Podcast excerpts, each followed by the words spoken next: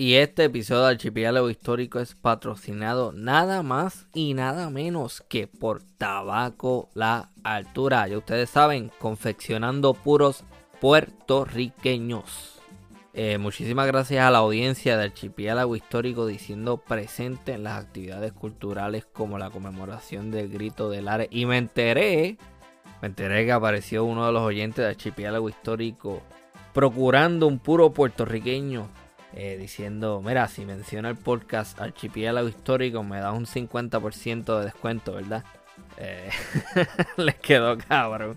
Este, a nosotros nos gusta eso, de verdad que sigan con las bromas, sigan con, esa confianza, porque eso lo que muestra es confianza y que hay un interés por este tipo de producto. Eh, así que muchísimas gracias nuevamente a la audiencia de Archipiélago Histórico por decir presente y por apoyar al artesano Juan Irizarri a Tabaco la Altura y a esos productos 100% puertorriqueños que tan importantes son no solamente para la economía sino también para la nación.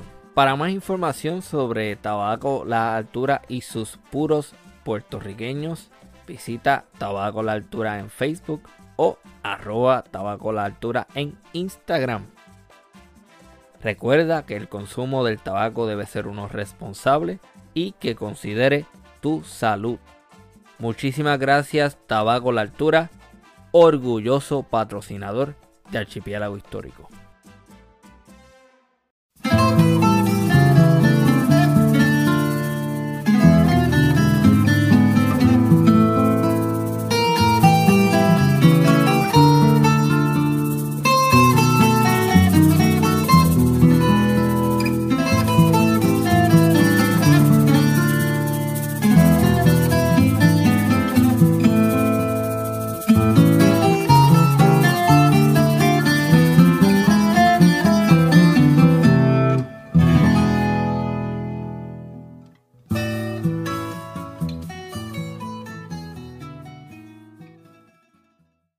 Bienvenidos y bienvenidas a una nueva edición de Archipiélago Histórico. Mi nombre es Ramón González Arango López y en esta ocasión tengo el gusto de conversar con Gilberto Arias de la colección GAC. ¿Cómo está todo? Saludos, todo bien, gracias por la invitación. Este, a mí me encanta tu perfil de Instagram. Este, yo creo que es uno de los mejores perfiles en mi opinión.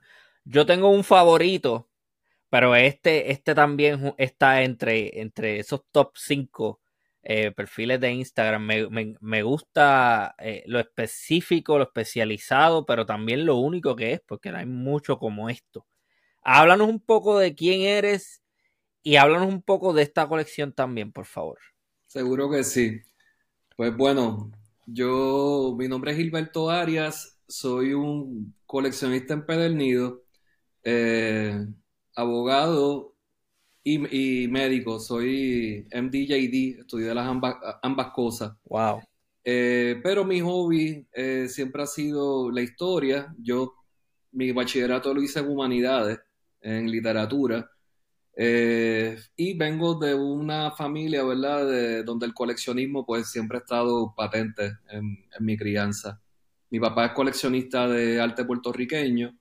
Eh, desde, o sea, arte especializado, todo arte puertorriqueño, de principios de siglo hasta arte del, siglo XXI. Y pues yo también adquirí ese entusiasmo y eso y mi interés por, la política, ¿verdad?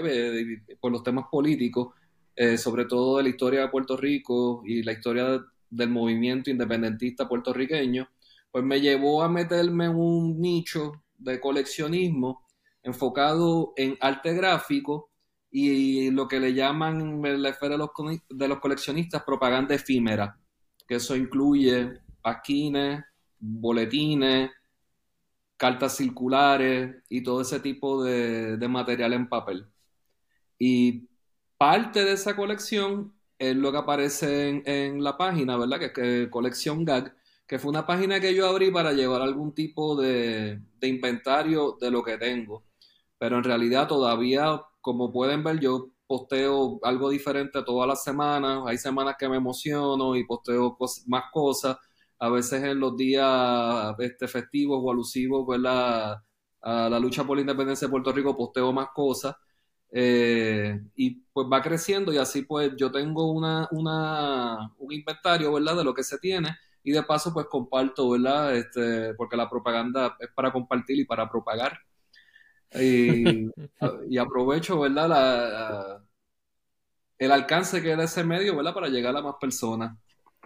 Oh, eh, también te cuento, ¿verdad? Que eh, con esto del tema de, de propaganda, He trabajado como gestor cultural junto a la curadora Diane Brass en una serie de exhibiciones enfocados en, la gráfica de izquierda puertorriqueña, la más reciente que se llamó Municiones de Papel, 50 años de propaganda de izquierda en Puerto Rico, que fue una exhibición en donde se expusieron eh, más de 100 pasquines originales de la izquierda puertorriqueña desde el periodo de Nueva Lucha ¿verdad? De la época de los 60, eh, organizado por las diferentes organizaciones. Y el otro proyecto muy querido, que fue donde primero empezamos a trabajar y en donde se enfocó también todo este, donde participa la colección, ¿verdad? Como recurso este, para educar, eh, fue la exhibición Art de la Montaña, los carteles del taller El Seco. Oh, sí. esa fue para el 2019. El taller El Seco fue un taller fundado en Comerío por unos monjes holandeses eh, uno de ellos siendo Cyril Mayer, que donde se produjeron, ¿verdad? Unos carteles súper interesantes y muy combativos y muy fogosos. Y ese taller como que había pasado al olvido y nosotros logramos revitalizar, ¿verdad? Este, revivir, no, porque no estaban muertos, pero revitalizar eh, y visibilizar ese taller porque, ¿verdad? En Puerto Rico hay muchos trabajos referentes al cartel, ¿verdad? Porque la producción cartelística en Puerto Rico ha sido muy rica, pero sobre todo hay un, enfoque, una lupa, casi un microscopio en la producción de la División de Educación de la Comunidad. Lorenzo Mar. Pues claro, bueno, pues y, por, y por razones claras, estética, de estética y de labor social, ¿verdad? Y, de ejecución, o sea. Pero no es lo único que hay. Pero no es lo único que hay. Y pues esa, es la, esa, es la, misión con, eh, con la página, ¿vale? Y con los proyectos que, que se han hecho.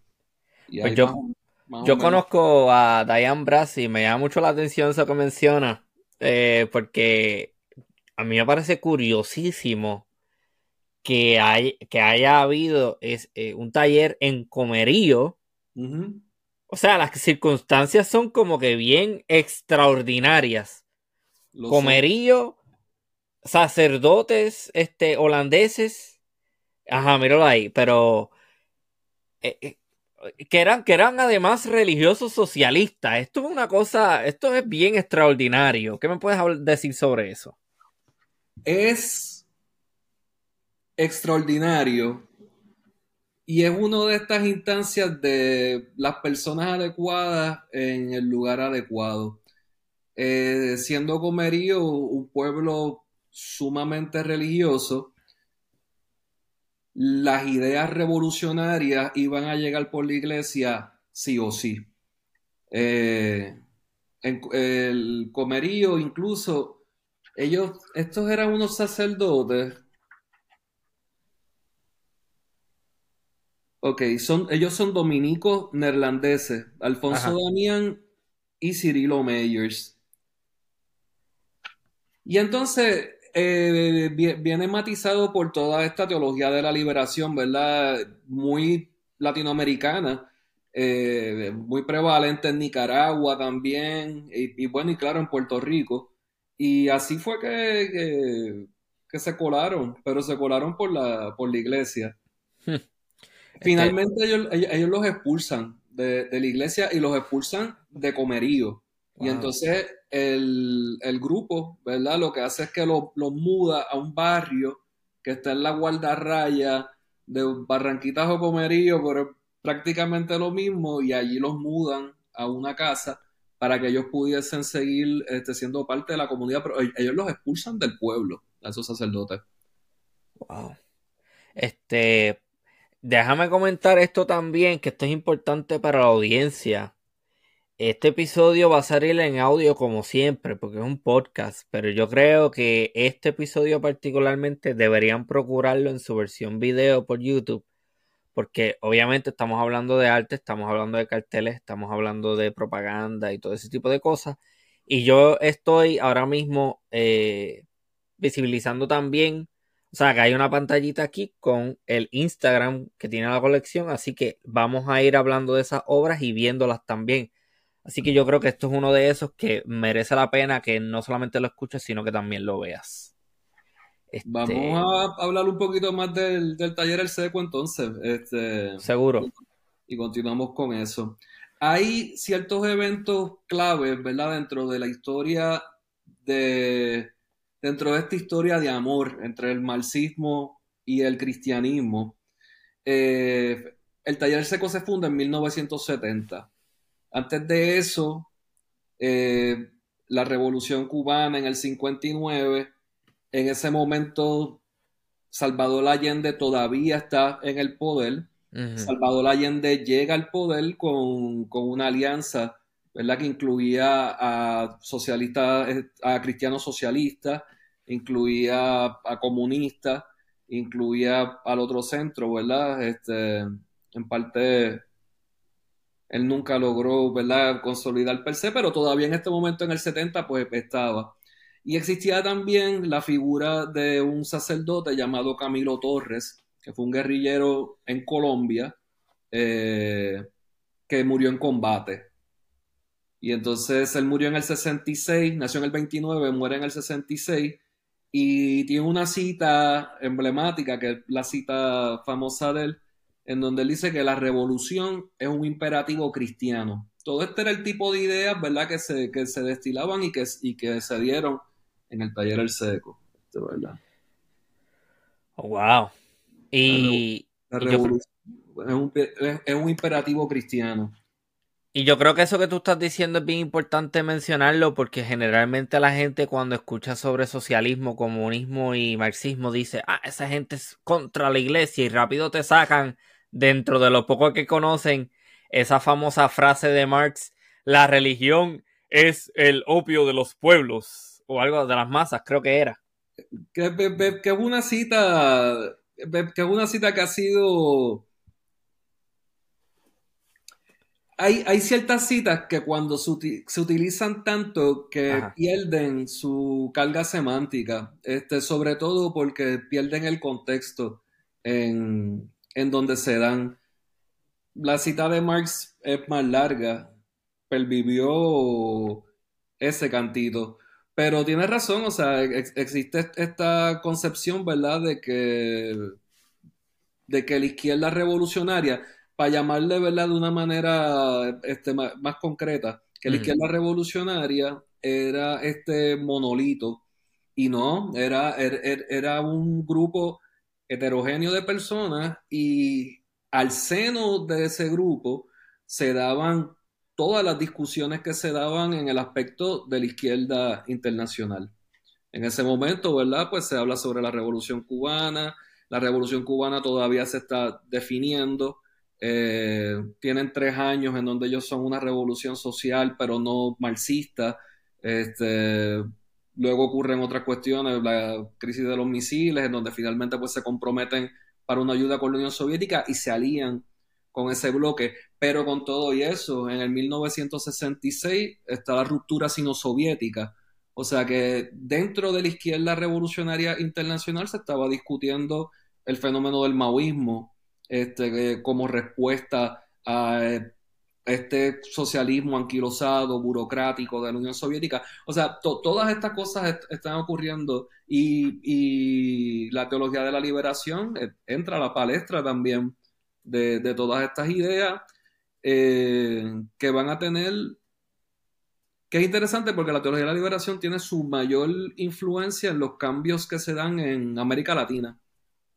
Pero en esto están estos dos sacerdotes neerlandeses que llegan a Comerío. Mira, te quiero hacer una pregunta que es un poco complicada y yo, yo creo que es tan complicada y puede ser controversial que si no la quieres contestar lo, voy a entender. ¿Hasta qué punto, verdad? Porque escuchando lo que me estás diciendo sobre esa definición de los primeros tres años de la Revolución Cubana, que luego ah, me estás dando a entender que un, factor determinante para que esa eh, revolución obtuviera un carácter marxista fue eh, la crisis de los misiles y la, y la invasión de la bahía de Cochino. ¿Hasta qué punto entonces podemos decir que esa definición como revolución marxista cubana eh, nace con el objetivo de, de, tener, de obtener apoyo militar de la Unión Soviética frente a ese vecino tan poderoso que es los Estados Unidos? Eh, todo, eh, todo el peso geopolítico que pueda tener un universo. después de, o sea, antes de la guerra de los, perdón, antes de la crisis de, los misiles, ya se había dado una invasión, ¿verdad? A, Cuba, que fue la bahía de Cochino. Y antes de eso, incluso, que casi no se habla, se dio lo que se le, le llama la historiografía cubana, la guerra contra los bandidos, que fue la resistencia en las montañas del Escambray. Allí se fue a repechar todo el grupo no marxista del ejército revolucionario, y nadie habla de esto, pero la guerra contra los bandidos duró más tiempo que la revolución cubana per se. O sea, Fidel y las Fuerzas Armadas Revolucionarias se tardaron más en apaciguar las montañas de la Escambray que lo que se tardó el ejército revolucionario en vencer a Batista. Estamos hablando de ese tipo de retos él sabía que no lo iba a lograr sin el apoyo militar adecuado. Y en parte, eh, Fidel logra apaciguar y, y, logra sacar a, los bandidos, ¿verdad? A, los remanentes del ejército revolucionario. Lo logra por, por el compromiso, ¿verdad? Este, de armamento nuevo que le dio la Unión Soviética. Este, la revolución cubana se peleó con un montón de armas recicladas, con un montón de armas que se hacían en talleres, ¿no?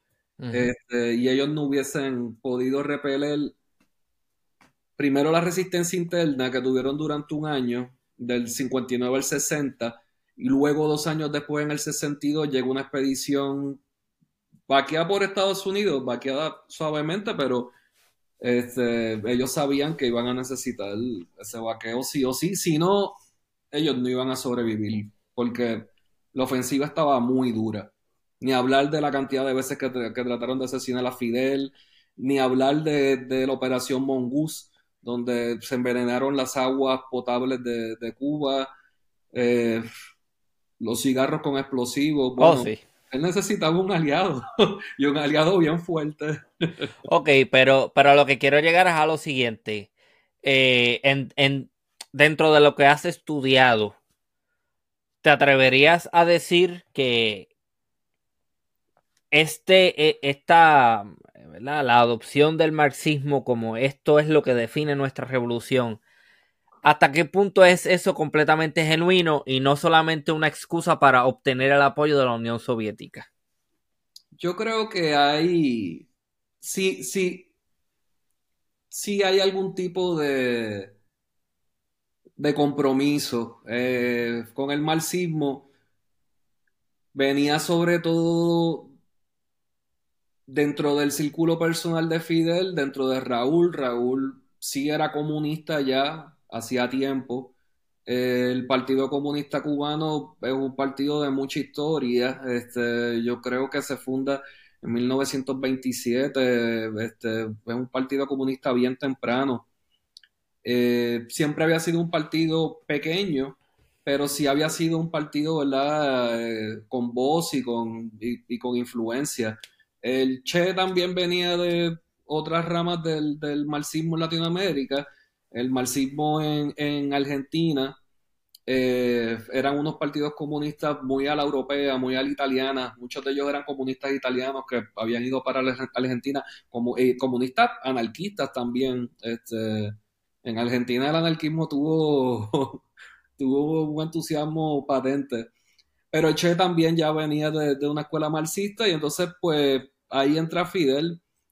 Además que el marxismo, el marxismo se presenta como una herramienta de análisis social que se le puede aplicar a Cuba. Este, Cuba existía una gran masa este, trabajadora, eh, había sido un país en donde bien pocos habían tenido el control de la tierra, eh, era un país también bajo el yugo del imperialismo, que había sido también puesta en el tablero de ajedrez imperial durante siglos.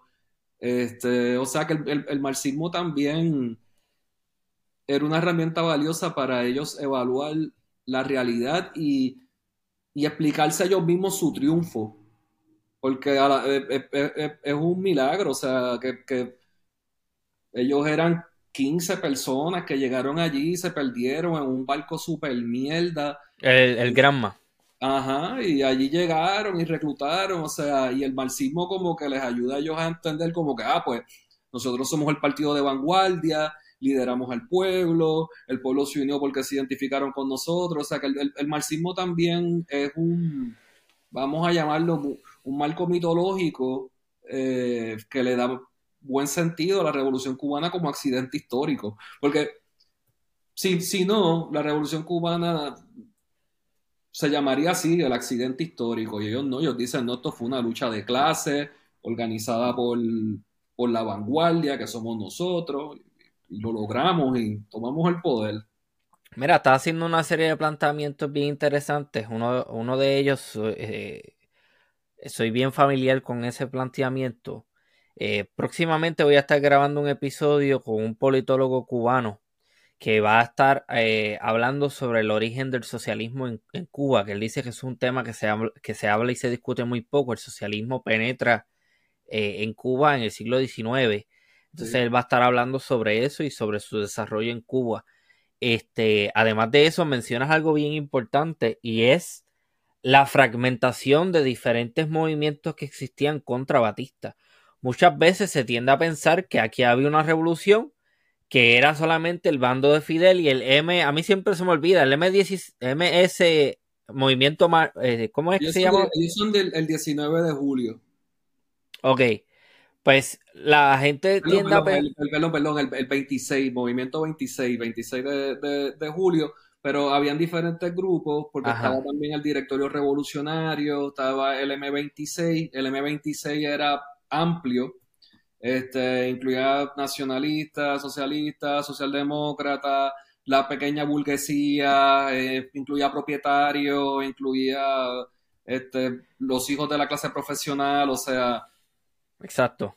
Pero no, la revolución no es un bando bien definido contra otro bando bien definido. Aquí hay un montón de grupos peleando o sea que esto no es solamente Fidel contra Batista, hay muchos movimientos que no están alineados con el bando de Fidel que también están participando ahí. No, y ahí diste en el clavo, o sea, la revolución cubana no es solamente la lucha en, Sierra Maestra. Antes de eso viene una huelga estudiantil y hubo una huelga general. Y ellos tienen sus mártires de esa, ¿verdad? De esa época, ¿verdad? El, el más importante es un estudiante asesinado que se llamó Frank País yo creo que él lo menciona, el arqueólogo este, este, tipo es el símbolo, de esto. Se han hecho carteles, incluso Fidel en uno de sus discursos dice que Frank País es el más valeroso y el más importante de todos nuestros combatientes. Y es el, mártir que le da esa, ese spark eh, para que, para que se diera la huelga general después de la huelga estudiantil y en Puerto Rico se intentó también el, modelo cubano. En, Puerto Rico fue Fefe el Barona. Fefe el Barona fue.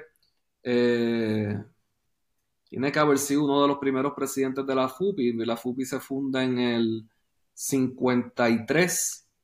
Eh, y él visita Vietnam eh, con una misión de solidaridad, uno de estos viajes organizados por la izquierda internacional este, para que se dieran lazos de solidaridad y hay un ataque de, mortero y a Frank País lo, lo, hieren, lo transportan a Moscú, pero no, logran salvarlo. Y entonces por ahí yo tengo uno de los afiches, ¿verdad? Que dice este, José Fefel Barona, primer mártir de la nueva lucha por la independencia de Puerto Rico. ¡Wow! ¡Qué clase de datos! este, tú eres doctor y eres abogado. ¿Has considerado hacer investigación eh, dentro de la disciplina de la historia? Sí, sí, siempre lo, siempre lo he tenido ahí. Es uno, de, es uno de mis intereses. Lo tengo ahí pendiente. Lo tengo en el bucket list. Sí, pero me imagino que debe estar bien ocupado porque ser doctor y también saber de leyes, eso me imagino que muchísimo tiempo que, que abarca. Sí, pero siempre se puede, siempre se puede. Ok, ¿cómo nace, cómo y cuándo nace la colección GAG? Wow, eh, la colección GAG nace, nace hace ya más de 20 años. Eh, yo empecé, yo empecé coleccionando eh, boletines, sobre todo de los de, de la izquierda. mi primera experiencia así con la militancia y la propaganda para el 98 que se da la huelga de la telefónica, yo estaba en high school, pero ya teníamos como un grupo organizado este, de estudiantes, porque para ese momento estaba también eh, la huelga de la telefónica es en el 98, la lucha contra la Marina empieza a finales del 99, principios del 2000, o sea que estos años míos de high school pues estuvieron matizados por varios de esos este, fenómenos. Y ahí yo siempre iba y cogía este, lo que fuesen dando, los papelitos, los boletines, los periódicos, y, los iba guardando. Eso ahí empezó. Pero después, este, con el pasar de los años, luego ya para, para 2005, 2008, pues empiezo seriamente a comprar sí. gráfica puertorriqueña pero solo enfocada en el tema de, la independencia de Puerto Rico. Porque la tradición de carteles en Puerto Rico es demasiado rica. Entonces hay carteles de todo. Este, hay carteles espectaculares de los festivales típicos eh, dedicados a, hasta las frutas de Puerto Rico. Yo he visto unos carteles del, del Festival de la Piña preciosos, pero yo no quiero todos los carteles que se han hecho en Puerto Rico Así que yo me autoimpuse una, un, tema, ¿verdad? Para adquirir gráfica política. Ok. Eh, pero yo colecciono otro montón de cosas. Yo colecciono libros, colecciono revistas, este, colecciono discos. Este, hay gente que pensaría que es un problema. E, e, eres un hoarder. no, no, todavía no. Todavía, todavía, que por mi casa. Mira, este, tengo que hacer esta pregunta. Puede ser un poco cómica, pero la quiero hacer como quiera porque me parece que hay algo ahí. Eres médico. ¿Cuál es el fetiche que tienen los médicos con el arte? Porque uno siempre, yo siempre he hecho esta, esta, esta, esta observación. Cardiólogos, optómetras, siempre hay como que en la sala de espera un este, arte o revistas culturales ¿Qué me puedes decir sobre eso? Porque yo creo que ahí hay algo. Pues puede ser. Yo, yo conozco a, dos o tres doctores que, son coleccionistas y que, y que son entusiastas. Esto es una teoría. Ajá. Yo pienso que los médicos no tienen mucho tiempo libre. Ajá. Y a, a veces recurren a hobbies o o a placeres que no les tomen mucho tiempo y que se lo puedan disfrutar admirando. O sea, y el arte es una de estas cosas que puedes coleccionar cuando tienes tiempo libre los fines de semana, pues puedes ir a museo, este, se da dentro de dentro de un marco de, camaradería y, y entonces pues tienes tus cuadros para disfrutarlos en tu poco tiempo libre. Ok. Esto puede ser una pregunta quizá genérica, pero hay que hacerla como quiera, uno nunca sabe. ¿Tienes algún cartel que sea tu favorito? Este. Bueno, te voy a decir el, cartel más preciado que tengo. Eh, incluso lo pusiste, lo, pusiste en pantalla ahorita, eh, que oh, es el, de, Lorenzo Mal que dice aprendamos a leer. ok, te lo busco ahora, mira aquí. Ok, pues vamos porque ese. Ese cartel es, es especial porque es un cartel del 1954. eh, ese es el año que se funda el Instituto de Cultura. eh, y es de los primeros años, ¿verdad?, donde está funcionando la, la DIVETCO, que anteriormente se llamaba la División de Parques y Recreos. Y aquí vienen unos diseñadores de carteles de Bolivia a Puerto Rico a tomar talleres con Lorenzo Mari, con los maestros de la Diveco, de cómo hacer ellos carteles para sus necesidades este, eh, de salud pública o, o, de política pública, ¿verdad? El, el cartel es arte comprometido al, al, servicio público. Y entonces esto fue una delegación que vino de, de Bolivia, hicieron uh -huh. este cartel, aprendamos a, a leer. Eh, como es un cartel que no se, no se imprimió ¿verdad? Para, para, uso en Puerto Rico, es un cartel bastante raro. Eh, es la única copia que, que he visto. Y, y, está chulísimo también. Este... Pues ese, ese entonces me, me dice que es el quizás el más valioso, sí, pero favorito personal. ¿Cuál vendría siendo? Y favorito personal, yo tengo un soft spot con. Fíjate. Ese de, de, de, Lorenzo Mal, este, al lado de Daniel Santos. ¿Cuál? ¿Este o este? Bien black. No, ok, ese este. Mismo. Ese a mí me fascina, ¿no? Es, es, ese no se aprecia muy bien, pero es, ese cartel se llama televisor viscoso un Ajá. cartel del 1973 y era un cartel dedicado a la lucha en contra del oleoducto. Eh, en Puerto Rico se propuso este, para construir un, un oleoducto y si ves ahí, eso es un, un televisor con una mancha de petróleo que se acerca a ti por el medio y en la parte de arriba tiene un post-it que dice Viva Puerto Rico libre y latinoamericano, que es un eslogan interesante porque casi siempre pues, Viva Puerto Rico libre y socialista o solamente Viva Puerto Rico libre, Ajá. pero me gusta ese toque, ¿verdad? De Betancino, ¿verdad? Okay. Que Viva Puerto Rico libre y latinoamericano. Y es, y es de mis favoritos, tiene mucha textura y, y trabajar carteles negro sobre negro eh. Para los maestros impresores, siempre te dicen que es de lo más difícil para ejecutar en, en un cartel, imprimir negro sobre negro. Ok, eh, me interesaría entrar en algo que estábamos conversando esta mañana antes de grabar. Eh, ¿Cómo defines la izquierda? Porque la izquierda no es algo estático ni es algo único en el sentido de que solamente tiene una representación, hay un, hay un espectro. Pero ¿qué me puedes decir de la izquierda puertorriqueña actual? Eh, la izquierda puertorriqueña eh, actual es el producto de un montón de fusiones y divisiones que vienen desde los años, va, vamos a entrar simplemente, ¿verdad? No, no, lleguemos hasta el Partido Nacionalista, vamos a hablar, ¿verdad? De, en algún momento la izquierda estaba dominada uh -huh. eh, por el PIB y el PSP. Su mayor momento de esplendor, digamos que fue entre el 71 y el 73. Eh, en algún momento iba a haber esa alianza y esa alianza nunca se dio. Y, ¿verdad?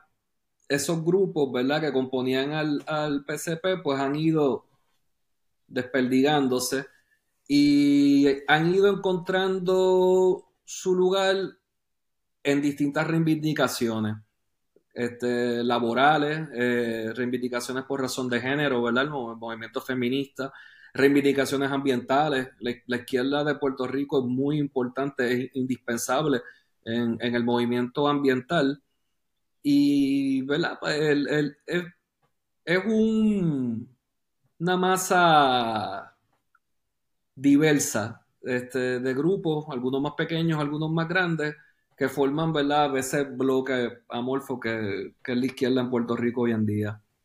Eh, la izquierda antes siempre estaba identificada con la independencia y el socialismo, y yo creo, si no me equivoco, escuché que por primera vez el Partido Independentista no puso en, en su programa político este, la independencia de Puerto Rico como, como objetivo inmediato. O sea que pues, eso es otro ejemplo, ¿verdad? La, izquierda puertorriqueña ya no es necesariamente la izquierda independentista. O la izquierda socialista. Este. Pero, ¿qué me puedes decir de ella en general ahora? Porque a mí mi, mi impresión personal, y esa es la cual y esa es la razón que a mí me impide alinearme completamente con, la izquierda puertorriqueña, es que para mí, utilizando un buen castellano, aquí hubo como que un hijacking de un sector bien radical, bien progre, que importa sus discursos del país al que supuestamente opone y, detesta, que es Estados Unidos. ¿Qué me puede decir sobre eso?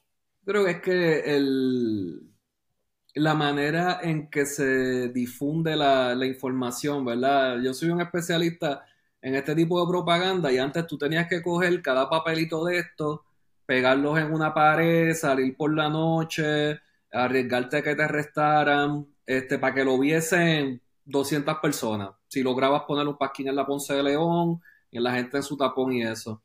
Eh, ahora mismo, pues ya tú pones un post que se lleva 100 retweets a la picada una foto, este, los mismos seguidores que yo tengo, pues ya lo vio, lo, vio más gente. Entonces, lo que tú dices de esa importación, ¿verdad? De discursos, pues no es más que un reflejo, ¿verdad? De, cómo compartimos la, información hoy en día, ¿verdad? Y, cómo hacemos bloques este, ideológicos y nos dejamos llevar por Twitter y nos dejamos llevar, ¿verdad? Por, por esas oscilaciones de, opinión y de discurso. Y eso es inevitable, eso es inevitable, o sea, no hay manera de, de tú ponerle la, la retranca, ¿verdad? Excepto en China, que está prohibido el TikTok. Este, bueno, no, no, no está prohibido el, TikTok, pero está bastante limitado, sí, Está limitado. sí y ya no hay marcha atrás, o sea, los bloques y, las oscilaciones ideológicas que se están dando ahora mismo son a nivel global. Este, y los woke de, de, Estados Unidos y los de California hablan igual que los de Madrid. Y hablan y son los mismos woke de Roma, están en todas partes. Este, y hmm. tienen el mismo discurso y tú los ves que hablan con, ¿verdad? Este, sus santos y señas este, y en sus claves. Eh, y todos dicen la palabra antipatriarcal y todos dicen la palabra trans, excluyente, o sea, tienen su... Hmm. A cualquier lado que vaya, a cualquier lado que vaya. Pero yo no sé, llámame anticuado, pero yo creo que todo movimiento político que aspire al control de determinado país debe desarrollar un discurso y una ideología propia. Que tú importes ciertos temas y ciertas metodologías, chévere. Pero de ahí a que tú quieras importar sistemas de valores completos y pretender que en Puerto Rico funcionen de la misma manera que funcionarían, por ejemplo, en Estados Unidos. Y esto es un comentario que yo he hecho en varias ocasiones en este podcast, ya la gente lo sabe.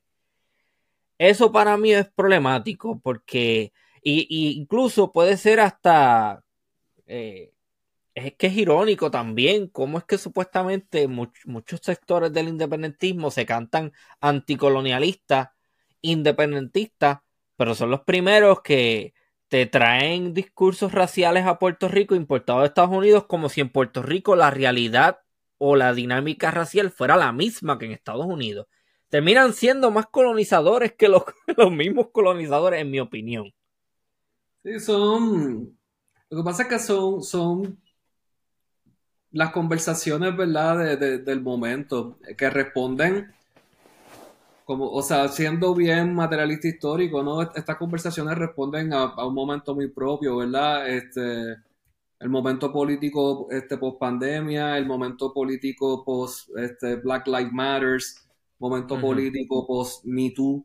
Este, son, son estas ópticas, ¿verdad? Que, que se han dado, que son muy de, del siglo XXI, o sea, que venían cocinándose desde el siglo XX, finales del siglo XX, digamos, inclusive, incluso el movimiento feminista que más antiguo todavía, ¿verdad? De, principios del siglo XX o anteriores, este, y desembocan en el nivel de la discusión que se está dando ahora.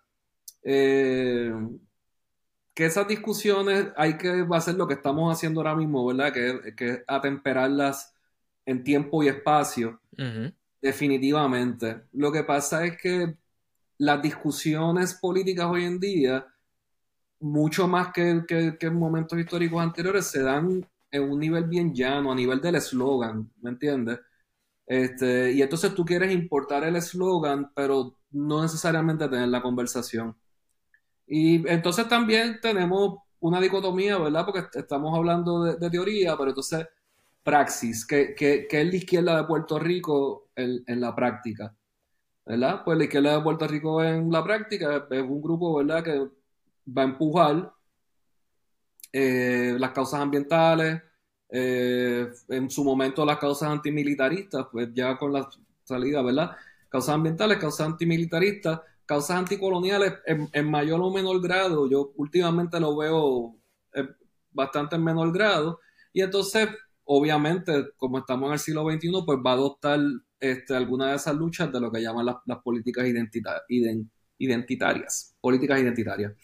Eh, pero es inevitable porque eso es un, es, un trend universal, o sea, la izquierda en Estados Unidos, no, no, tú no la ves en los sindicatos peleando duro, empujando para que, que haya una huelga de los trenes. O sea, en Estados Unidos estuvieron así a punto de caramelo para irse huelga a los trenes, que si paralizan los trenes, el país se paraliza. Y ahí Alexandro Ocasio al final, no, no, no, no nos vamos en huelga. Este, culipandearon, echaron para atrás y terminaron negociándolo con el patrón. O sea, que las izquierdas en Estados Unidos ya tampoco se comportan Sí. Como, uno esperaría, dado su papel histórico. Sí, y yo creo que yo tengo una teoría que dudo mucho que sea original mía. Yo creo que hay, al igual que yo, muchísima gente pensando esto que yo voy a plantear ahora mismo. Yo creo, y eso tiene que ver con el comentario que estás haciendo de importamos el eslogan, pero no estamos, no queremos la conversación ni meternos en, la teoría, ni, ni, ni, debatir la idea y, y cuestionarlo. Eh, yo creo que esta situación de las redes sociales y la dinámica particular de Twitter aporta negativamente a que eso suceda, sobre todo cuando, cuando asocias eso con el tipo de personalidad que pulula en esas plataformas, que son personalidades egocentristas que quieren, eh, que tienen sed de protagonismo, que yo quiero llevar la batuta, entonces se convierte más en la creación de pequeños son como que pequeños grupos sin ninguna base eh, teórica ni ningún tipo de, profundidad intelectual ni honestidad intelectual, lideradas por líderes carismáticos. ¿Qué son esos? Son carismáticos, pero son unos idiotas eh, eh, a grandes rasgos. Twitter y la, o sea, el mismo esquema de la plataforma, la, o sea, la limitación de caracteres tampoco se presta para una discusión profunda. O sea, la, la, plataforma está diseñada para eso mismo, o sea, para que tú pegues un grito y te griten para atrás, pero nunca vas a poder tener un debate profundo por Twitter. Sí, pero, pero esa dinámica tiene que ver con lo que estamos hablando. Yo pienso que eso le ha quitado mucho a los movimientos de izquierda porque se han, se han fragmentado y se han convertido, en mi opinión, esto es ahora como la España de... Eh, ¿Te acuerdas de los taifas? Que después que se desintegra el califato hay un montón de grupos con... Para mí esto es un desmadre ahora mismo de un montón de grupos sin ningún tipo de, de, de, profundidad. que son gente que te importan el eslogan, pero no tienen la conversación, como tú dices. Eh, hubo, o sea, durante mucho tiempo, Ajá. incluso hasta entrado los 80, eh, había, estaba el bloque soviético, el bloque soviético tenía su discurso, los partidos comunistas a nivel internacional adoptaban ese discurso también, había una internacional comunista, este, y dentro de la izquierda habían su, había mucha pelea con la internacional comunista, ¿verdad? Pero más o menos había un, un libreto de la posición internacional de los, de los comunistas, ya para no existir, ¿verdad? Ese país, ese bloque, eh, al haber sido también derrumbado míseramente el mito, ¿verdad? Con la caída del muro de Berlín, este, destapando los archivos del Stasi, este, la vigilancia constante de la población, este, la apertura de los archivos de la KGB, pues este, el, movimiento, o sea, la izquierda internacional, pues perdió ahí un su bloque monolítico que ya estaba resquebrajado en los 80, ¿verdad? Pero hasta ese momento, pues había un discurso unificado, la clase obrera, los derechos de los obreros, emancipación de los pueblos, eh, y pues ya no, ahora son la reivindicación de las mujeres, la reivindicación de los grupos LGBTQ, los grupos indígenas, y ese es el, ese es el nuevo proletariado, porque siempre hay una, siempre dentro de este discurso, ¿verdad? Hay una clase que hay que liberar, ¿verdad? Pero el proletariado era la clase a liberar, pero iba a ser la clase liberadora también. Este, y ahora, pues hay un grupo a liberar otra vez, o sea, tenemos este, y ahora son un montón de grupos, grupos escogidos, ¿verdad? Este, Sí, entonces yo pienso que la falta de profundidad y de honestidad intelectual lleva a muchos de estos grupos a adoptar el radicalismo, a ser radicales y a empujar algo que no tienen bien definido hasta lo último y se termina convirtiendo en un absurdo, porque yo sí puedo entender ciertas cosas eh, específicamente del tema del género, pero ya esto se extrapola a tal punto, particularmente por, por líderes carismáticos que no tienen, no tienen eso, que, que, que, necesita todo movimiento político, que es ideológico y que es intelectual, y lo que terminas viendo son lo que era, mano, lo digo con toda honestidad, gente con unas, con unos, unas musarañas en la mente. Entonces, yo, yo, yo, por mi salud mental no tengo Twitter. No, yo tampoco. Lo, nunca lo he tenido, tampoco tengo TikTok, este Así que yo creo que a veces me pierdo mucha de esa de esas loqueras. No te pierdes eh, nada, de hecho. yo tengo el, el, el Instagram y ahí, ahí, la gente no pelea mucho porque como he pasado más en imagen que, que en texto, uh -huh. este, nada, todo, todo vuelve a, a su cauce. Eh, sobre todo porque cada vez que hay... Sí. Ca cada vez que se hace, uno se acerca a ese radicalismo, Ajá. que incluso pasó en la Revolución Francesa con los jacobinos, que querían ser más rabiosos que los rabiosos. Siempre hay una contracorriente y una Oh, sí. reacción. Eh, y cuando viene la, ¿verdad? Eh, Este, las respuestas reaccionarias, pues las cosas van poco a poco y vuelven y vuelven y llegan. Este, el periodo que va a venir ahora es de, de, un gran, de, de una gran acción reaccionaria que la estamos viendo. Sí, el fortalecer de la derecha conservadora, sí. eh, eh, el fortalecimiento de, de ideas fascistoides, el fortalecimiento de la derecha en Europa, en países del este europeo, Hungría, Polonia. eh, y es, es- esa es la respuesta, pero es una oscilación clásica, histórica, claro. era de esperarse. Sí, pero yo, yo, exacto, pero en muchas, en muchas ocasiones yo puedo justificar eso, fíjate, aunque no milito con el fascismo ni nada de eso, yo puedo entender por qué ante la presencia de unos elementos radicales y absurdos, tú Y vas a querer empujar a algo que ya tú conoces, por malo que sea. y desconocido.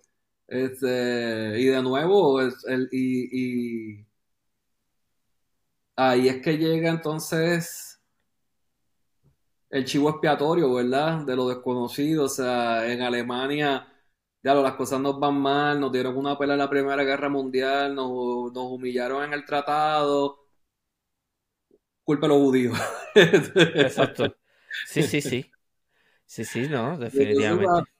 Son, son, son ciclos este, históricos.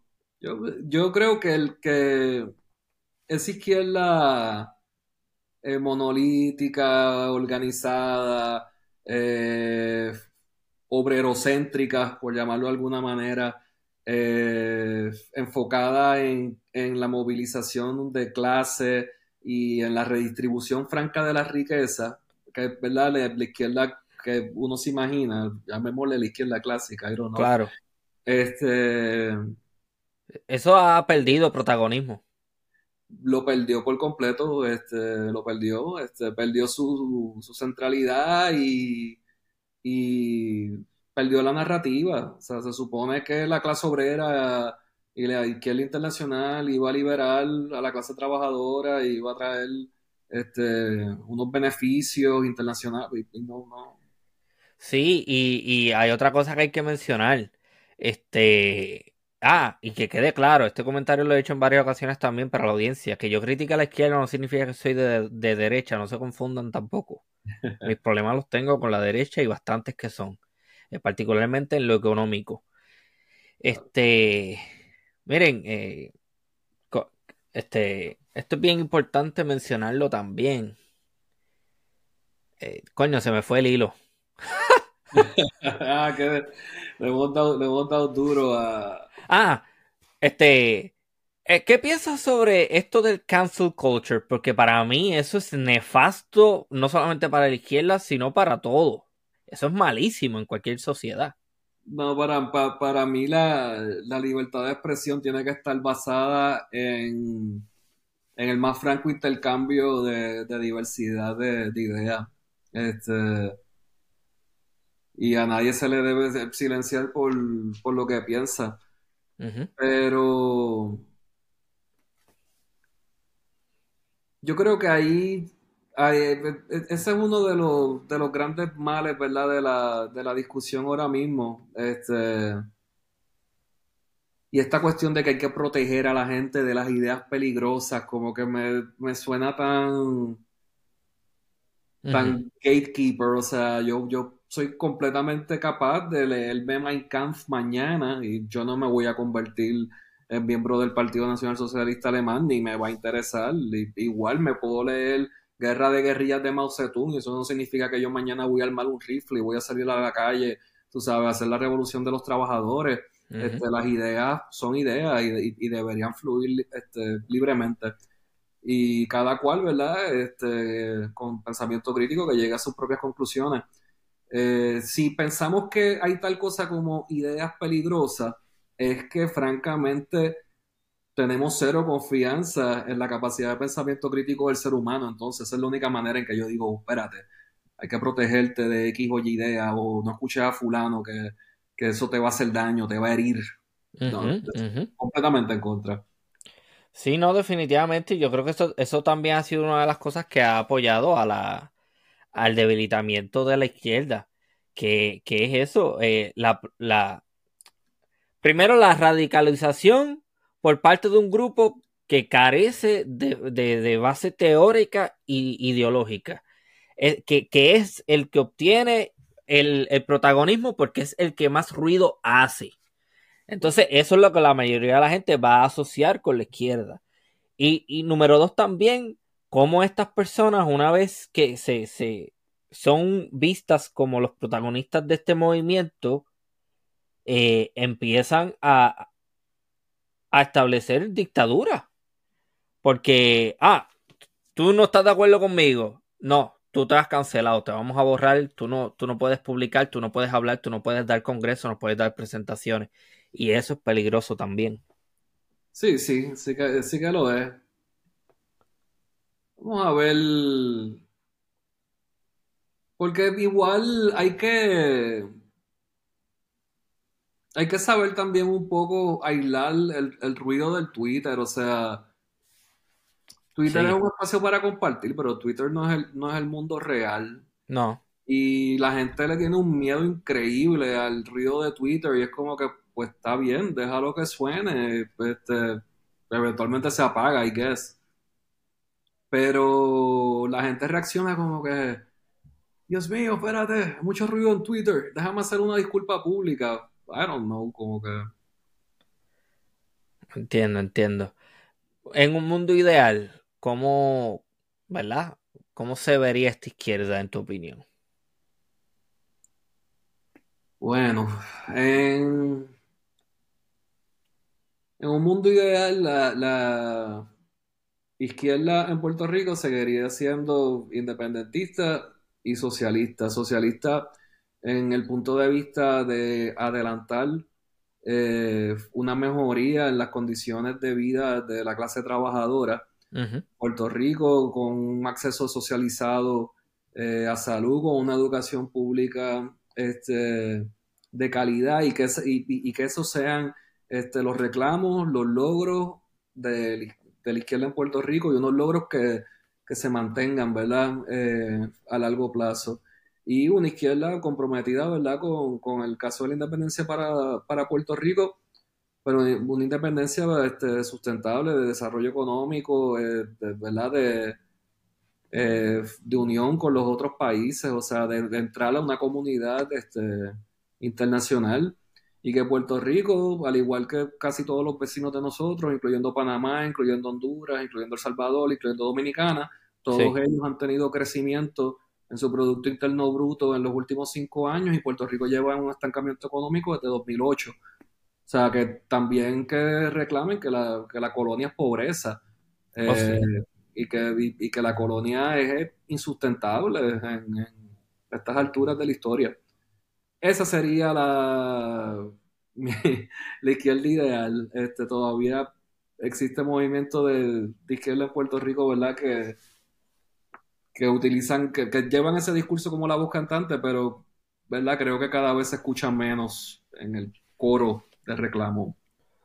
Sí, comparto contigo eso. Yo creo que debería ser retomada la idea de que aquí el protagonismo y lo principal tienen que ser los, de derechos de los trabajadores y el beneficio de la sociedad y no esto que parece ser ahora, que es un montón de temas de tendencia adoptados temporalmente que son empujados sin ningún tipo de, profundidad intelectual. Eso es lo que yo estoy viendo ahora mismo y yo creo que eso es lo que deberíamos romper y volver, este, porque de nuevo, yo pienso que ante esas rupturas y ante esas fracturas, la derecha se fortalece. Lo que pasa es que en la, en, la, en la praxis, ¿verdad? Porque hemos hablado mucho, ¿verdad? Sobre el, sobre el resquebrajamiento ideológico de la izquierda, ¿verdad? Pero, por ejemplo, en la praxis hay, hay ofensivas contra los derechos de, las mujeres ocurriendo en Puerto Rico. O sea, que el movimiento feminista este, ve que es su responsabilidad histórica ¿verdad? Poner la raya en la arena, ¿verdad? Y, decirle el movimiento feminista es sobre esto, ¿verdad? Libertad sobre nuestro cuerpo, acceso a la, salud femenina, eh, mismo salario por, mismo trabajo.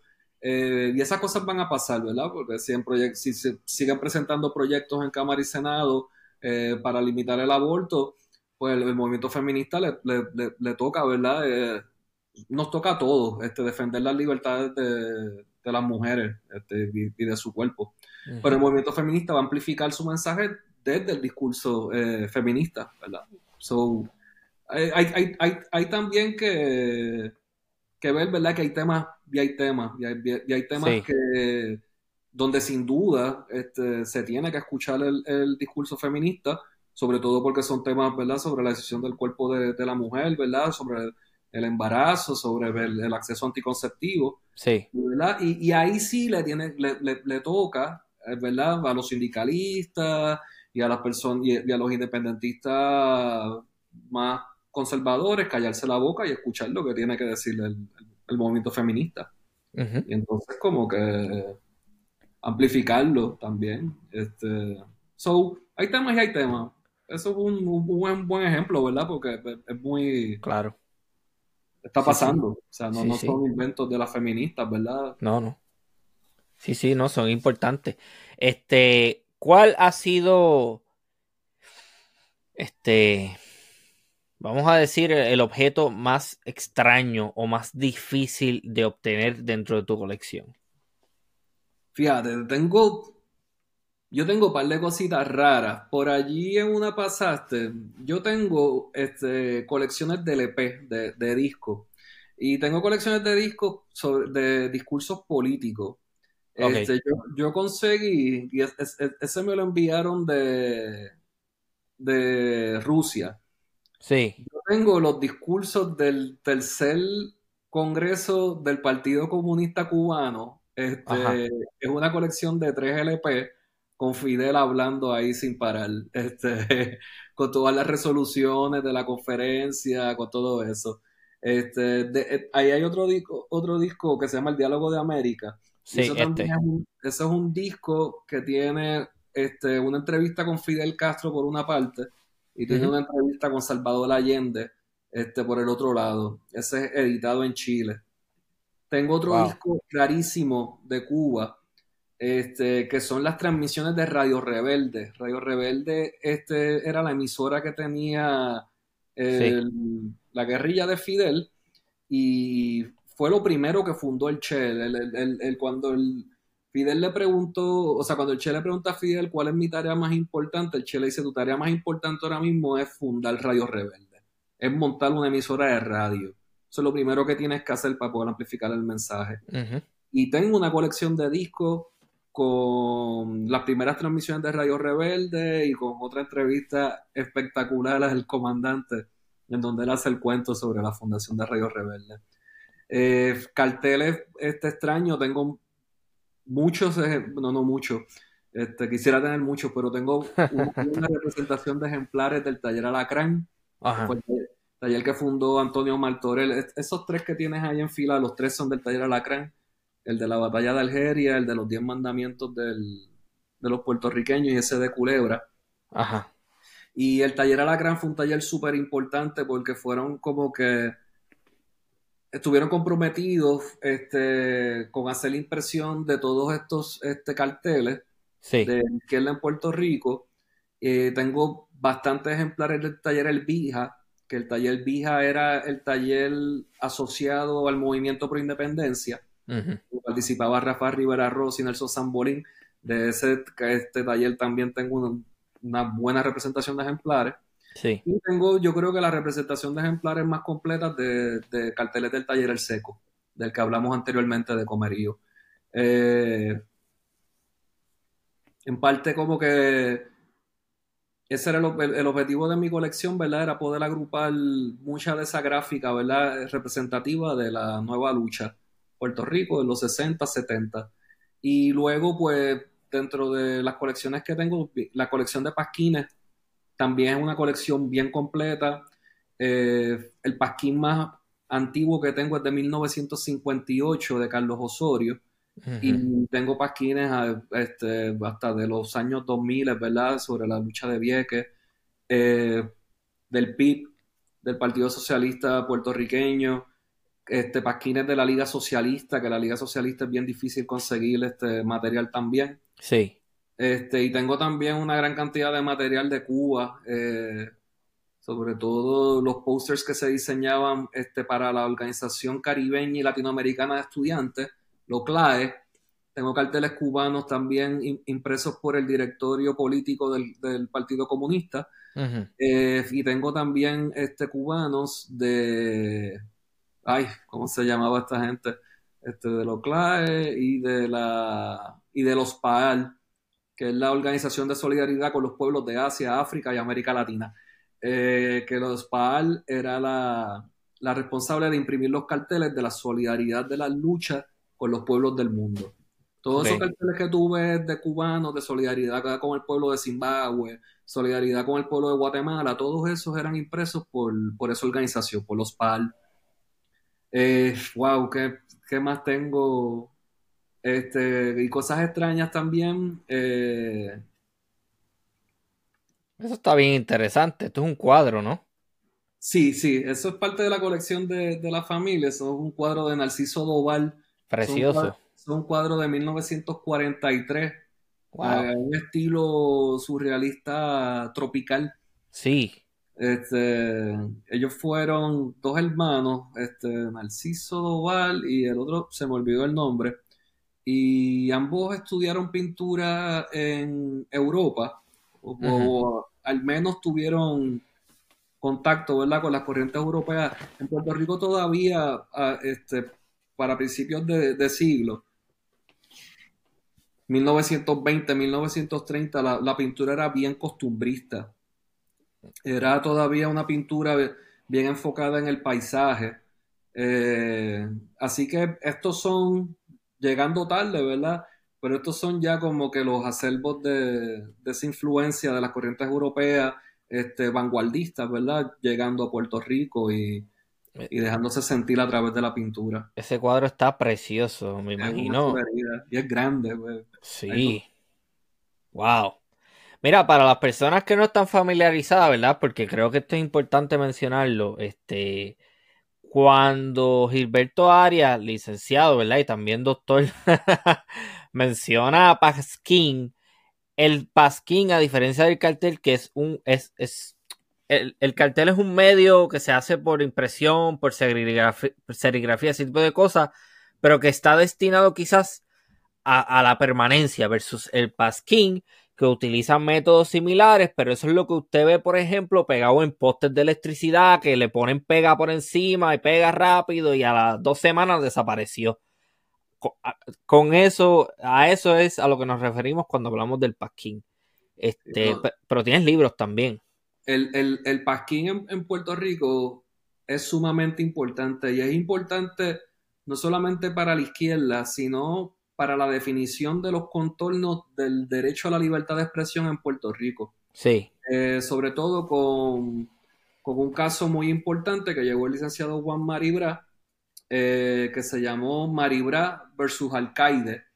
Eh, esto fue una pasquinada que hizo el MPI en el 71 para una campaña que tenían de playas para el pueblo y ellos se fueron a Condado como a las 10 de la mañana para que los cogieran porque eso fue para que los cogieran, porque ellos los seguían este, arrestando, ¿verdad? Por, por pasquinada.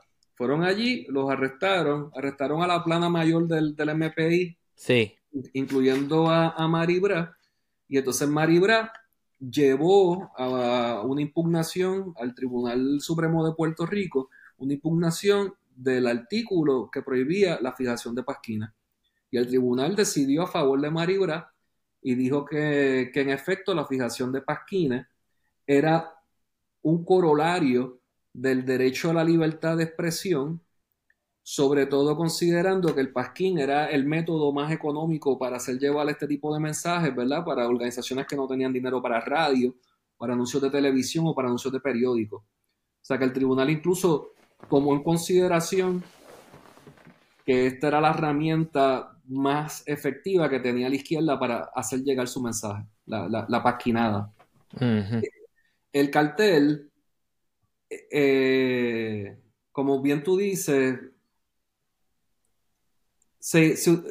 hay, hay, una diferencia en el medio, pero hay también una diferencia en la cantidad de caracteres que tú puedes usar para llevar tu mensaje. O sea, el, el pasquín tienes mucho menos espacio tiene mucho menos palabras. En el cartel tú puedes decir, ¿verdad? Este, en reconocimiento al cumpleaños, al natalicio del emérito Ramón Emeterio Betances, padre de la patria. Y hay carteles que tú ves que le meten un montón de texto. El, el pasquín no te permite eso. Eh, lo, otro, la calidad del papel donde se imprime el, el, cartel es mucho mejor. El del pasquín es papel de, de strass, el más, el, el más barato. Y el método más utilizado para hacer pasquines, se utilizaba la, se utilizaba la serigrafía, o sea, se utilizaba el, el squeegee y la plancha, pero se utilizaba mucho el mimeógrafo, que era un tipo de fotocopiadora, no voy a decir prehistórica porque no es tan vieja, pero una fotocopiadora portátil early. Ok, ok. Pero pregunta que te hago, eh, obtener algo cuyo, cuya naturaleza es efímera, como mencionaste al principio de la conversación, que es bien fácil que se descarte, que se bota, que se, que se deteriora. ¿Cómo tú consigues cosas así? Eso debe ser bien complicado. Bueno, uno poco a poco, al, principio se hacen como bien complicados, este, pero con el tiempo uno se va adentrando y el coleccionismo en Puerto Rico, ¿verdad?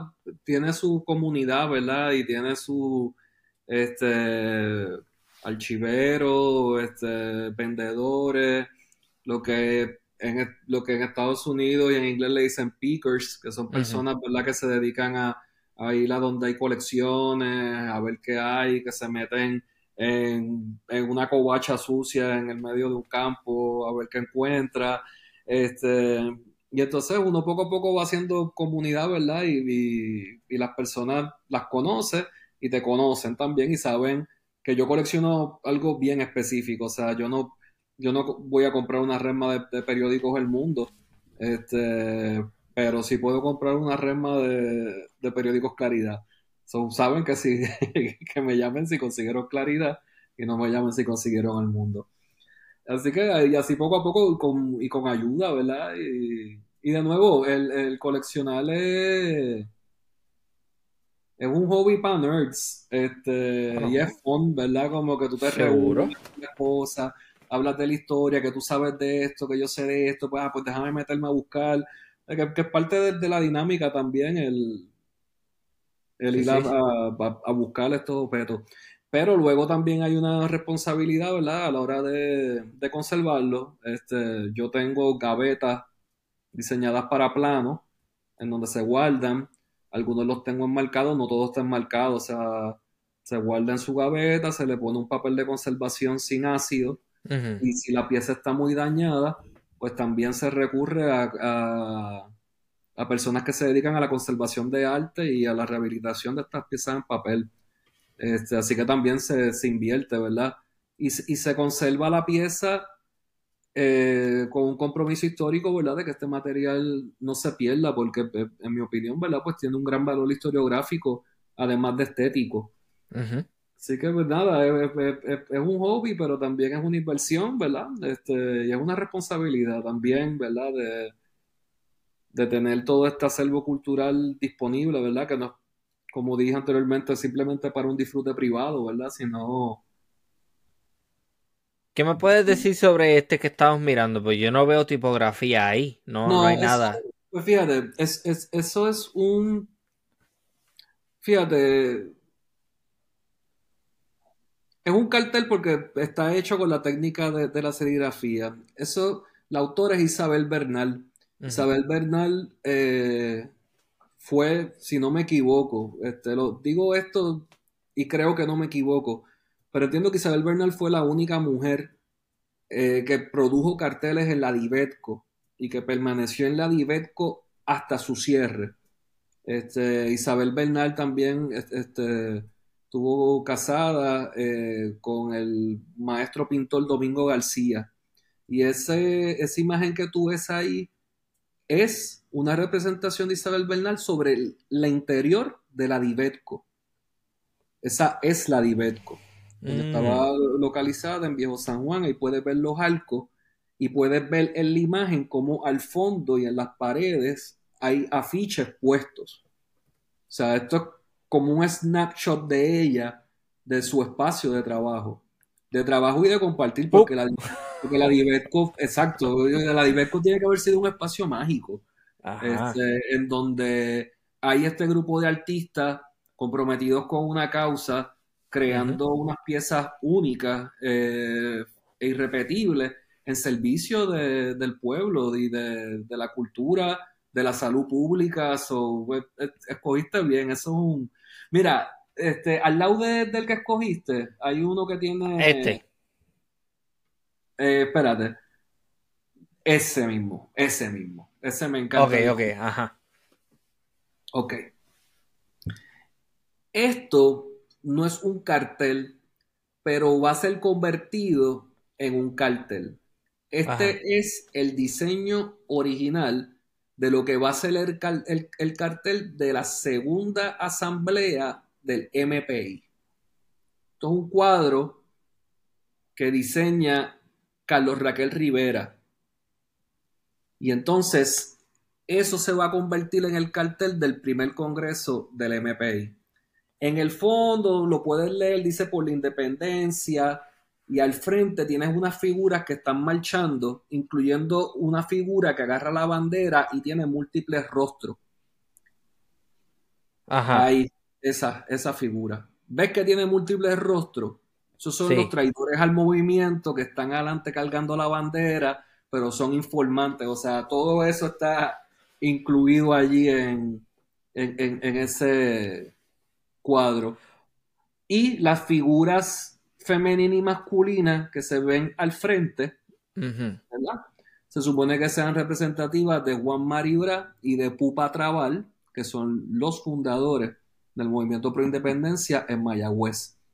El movimiento pro independencia se funda en Mayagüez en el 1959, luego de la expulsión de un grupo de independentistas en donde también estaba Juan Mari, y ellos allí en la casa de Pupa Trabal, que era una casa donde se daban reuniones espiritistas, fundan el movimiento pro independencia junto a otros líderes de lo que era el viejo Partido Comunista que se había fundado en el 1934 y de otro grupo, ¿verdad? Que había sido ese grupo que había abandonado el Partido Nacionalista, que el Partido Nacionalista, ¿verdad? Después de la, Revolución Nacionalista del 50 estaba hecho añico, porque metieron preso a toda su plana mayor y sobrevivía en respiración artificial, pero sus miembros seguían siendo parte del movimiento independentista, pero eh, siendo consecuentes con, los dogmas de Albizu, no creían en votar en, elecciones coloniales.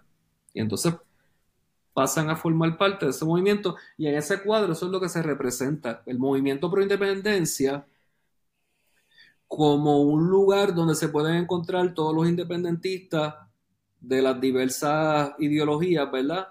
Y el MPI va a durar así hasta que se convierta en Partido Socialista Puertorriqueño ya para el 1972. O sea que durante una docena de años funcionó como un grupo amplio. Ok, yo quiero hacer varios comentarios porque dijiste unas cosas bien importantes. Número uno, esa cuestión de lo del informante.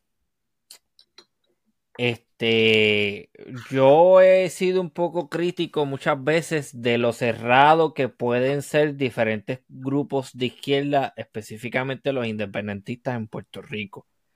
Pero cuando uno hace un ejercicio de análisis histórico, uno entiende que esto no es por puro chiste. Esta paranoia que se puede sentir en muchos de estos grupos tiene, eh, es de una herencia histórica desde tiempos de, la, de, la, ocupación militar estadounidense, donde hay represión, donde hay tortura, donde hay fusilamientos extralegales, donde hay represión, donde hay carpeteo, donde hay vigilancia, eso a lo largo del tiempo va a crear en la psiquis del movimiento pues una eh, un cuidado y, cierta, y, cierto celo con aquella persona que no pertenece al colectivo. Así que sí puedo ser crítico con lo elitista y, cerrado que pueden ser muchos de estos grupos, pero puedo entender de dónde sale. Entonces, e, eso que mencionas de este diseño me parece bien interesante porque ya desde ese tiempo ellos están peleando con esta idea de lo que hoy conocemos como los infiltrados, que a cada rato los escuchamos. Bueno, es que, o sea, no, no era, no era una fantasía ni, un delirio, o sea, vamos a le mataron al hijo. Sí. what the fuck. O sea, eso es lo peor que te, que te pueden hacer. Este, y a ese punto llegamos, o sea, a ese punto llegó esa confrontación, o sea, uno piensa en la Guerra Fría, ¿verdad? Y como le dicen fría, pues uno piensa que es que no pasaba un carajo y que estaban todo el día discutiendo, pero no, o sea, fue caliente y, en Puerto Rico hubo ejecuciones políticas, asesinatos sumarios, este, y hubo destrucción de, la vida social y familiar a través de este sistema de informantes pagos, porque vamos a hablar claro, a los informantes se les pagaba. O sea que ser informante también se convirtió en una especie, había una especie de economía del, claro. o sea, y yo te llevo, te digo cualquier detalle pendejo, sabrá Dios cuántas mierdas se inventaron para cobrar los 20 pesos que, que te daban por los tips. ¿Tú crees que en algún momento nosotros vamos a ver este, las facturas y los recibos de cuánto se gastó con Interpro en, en perseguir puertorriqueños? No lo vamos a ver nunca. Pero existía, existía toda esta este, economía del informante, tú sabes. Por decirte que, porque está cabrón, pues, el, informante te dice, ah, y fue y llevó a su hijo para el juego de pelota. ¿What? O sea.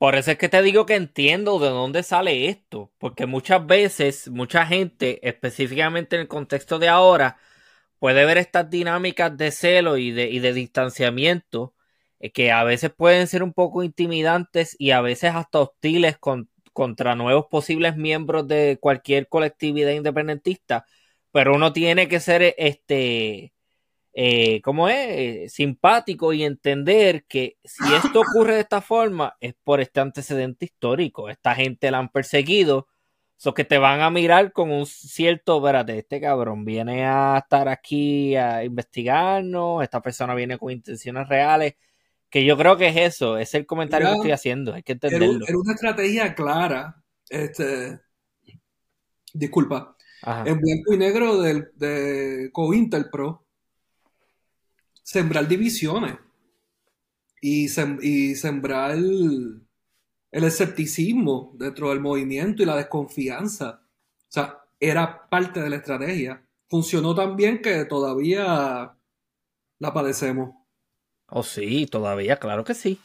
Sí, sí, que eso explica eso. Eh, que a cada rato se, tú escuches oh, un, eh, un infiltrado todavía se escucha. Eso es parte de, la jerga popular dentro de estos colectivos ahora mismo.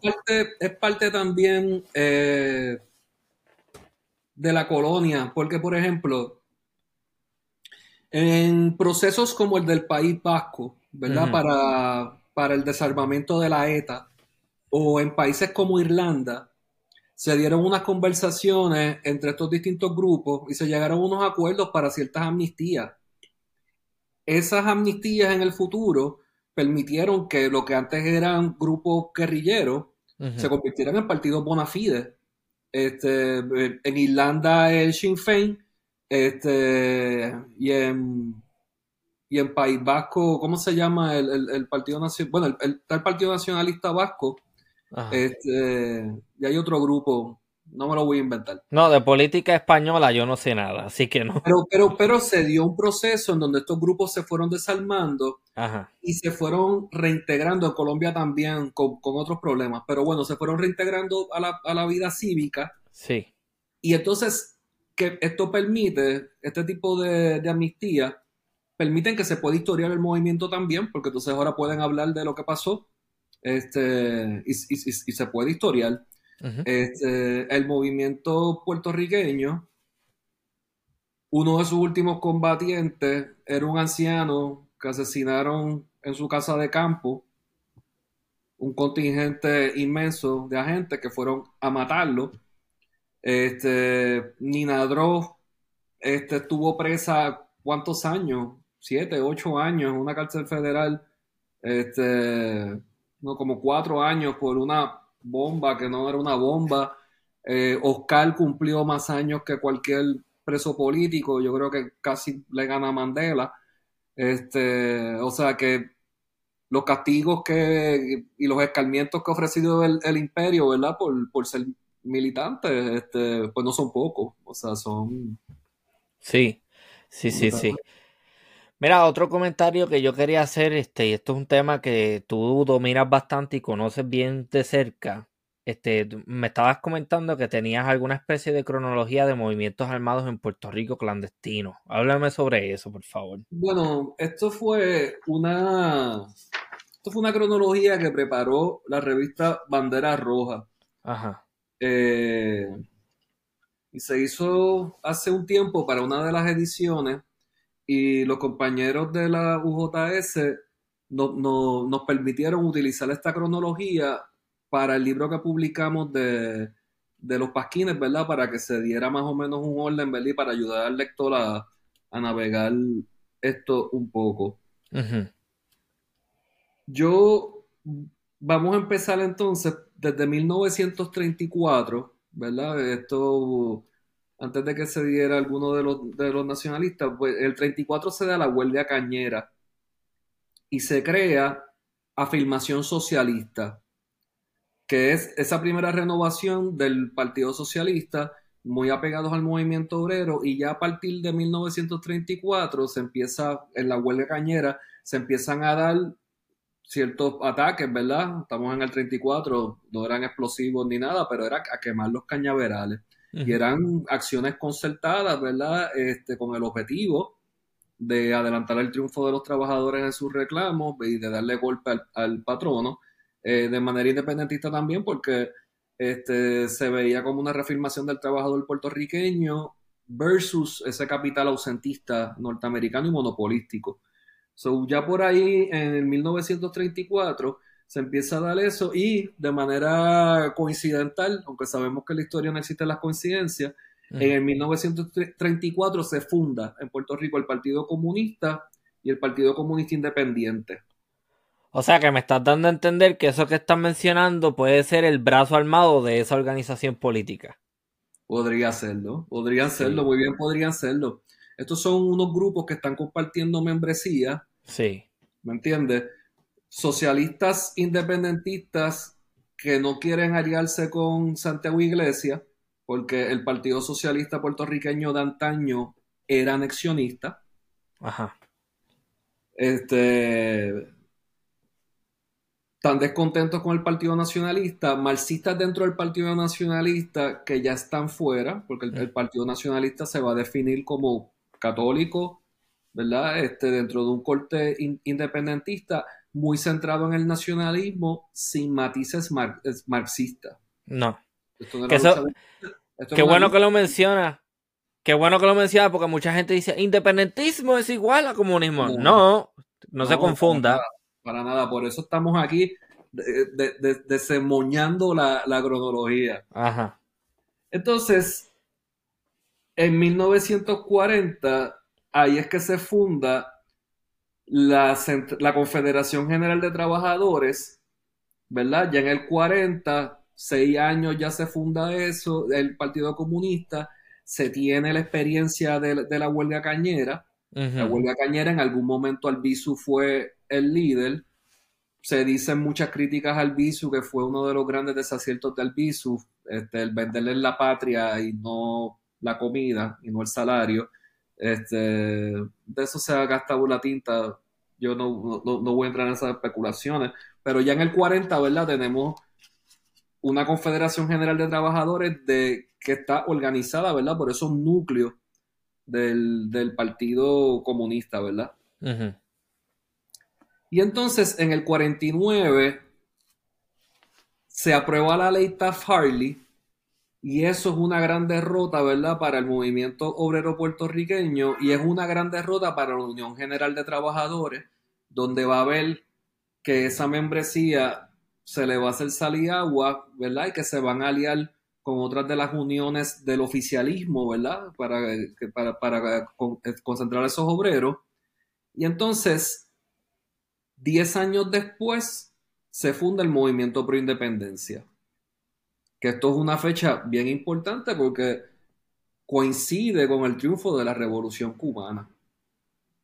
Y el movimiento pro independencia, este, fundado por Juan Maribra, va a tener una línea cubana bastante prevalente, este, sobre todo con la fundación de la Misión Nacional Puertorriqueña en La Habana, que funcionaba como una oficina del MPI en La Habana.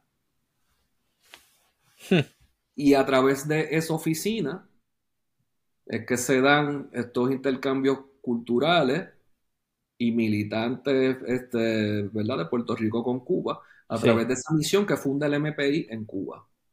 O sea que toda la generación del aparato armado del MPI, que posteriormente va a ser el PCP, la más conocida entre las de esos grupos, ¿verdad? El más reconocido y que más se asocia con el, con el MPI y con el PCP son los Comandos Armados de Liberación. Pero retomamos. Ajá. Así que en el 59 tenemos el MPI.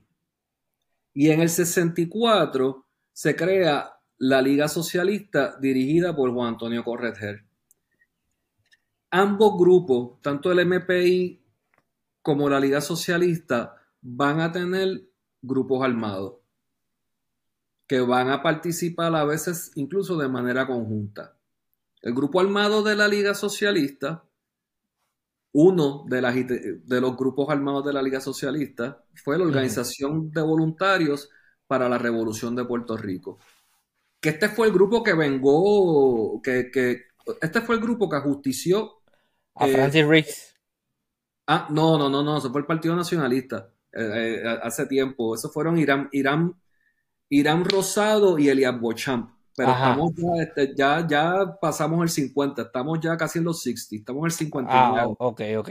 Y si ya el Partido Nacionalista este, está en las últimas y ya los metieron preso a todos, o sea, ya estos son grupos nuevos. este, Juan Antonio Corregel sí que estaba bien metido en el marxismo. Este, incluso mucho más que, Juan Mari. Pero a quién, ¿a quién fue que ajusticiaron que no me dijiste? Al asesino de los muchachos de Maravilla. Ah, ya, ya, ya, ok. Ajá. Fueron, eso fue el brazo armado de la liga. Ok. Este, que se crea en el 1964. ¿Qué pasa? Ya para esta época, en el 64 se están dando unas diferencias al interior de la izquierda internacional. Y es el advenimiento del otro polo comunista que China. Oh, sí. Antes los comunistas solamente tenían una voz cantante, era la Unión Soviética, que agrupaba a los partidos comunistas internacionales en un órgano que se llamaba el Comintern. La, internacional comunista, que se reunía, ¿verdad? Y traían a todos estos comunistas de distintos países y ahí se ponían de acuerdo, era como las Naciones Unidas del, mundo comunista.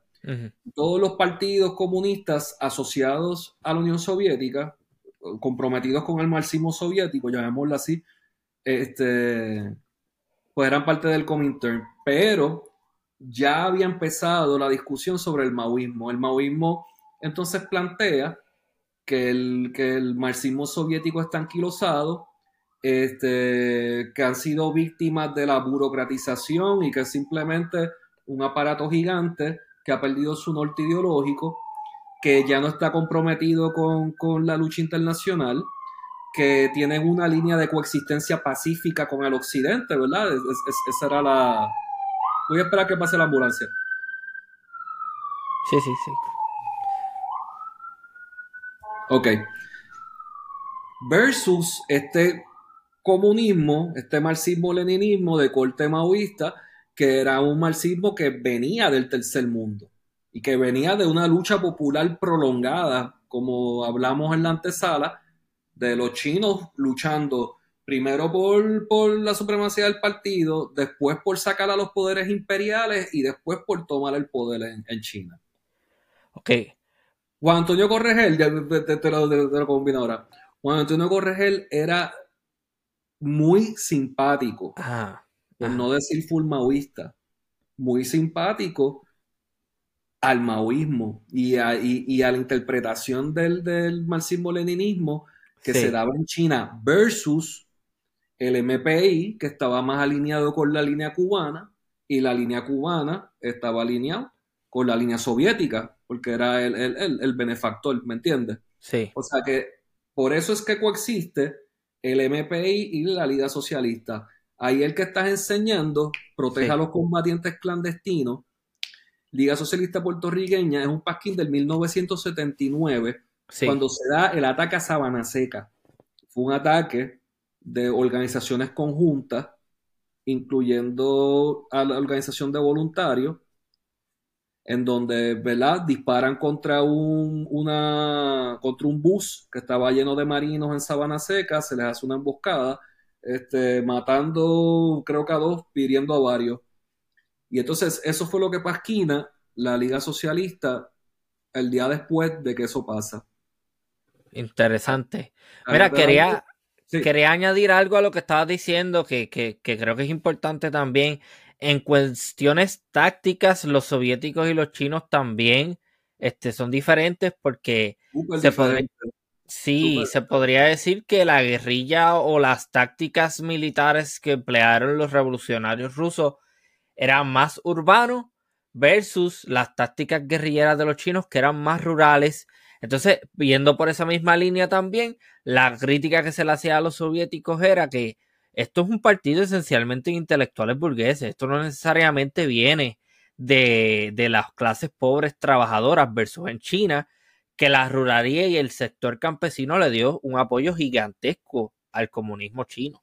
Es que era un momento, mira, si, si todo hubiese sido ideal, ¿verdad? Y, si Marx la hubiese pegado todas, todas, todas, todas, todas, todas. Ajá este, la primera revolución este, socialista se iba a dar en el país más desarrollado de Europa. O sea, iba a ser Inglaterra o iba a ser Alemania. Nadie, nadie se esperaba eh, que se iba a dar en un país que todavía estaba haciendo una transición del feudalismo, como lo era Rusia, que suena absurdo, pero Rusia lo que tenía era ciertos centros urbanos, ¿verdad?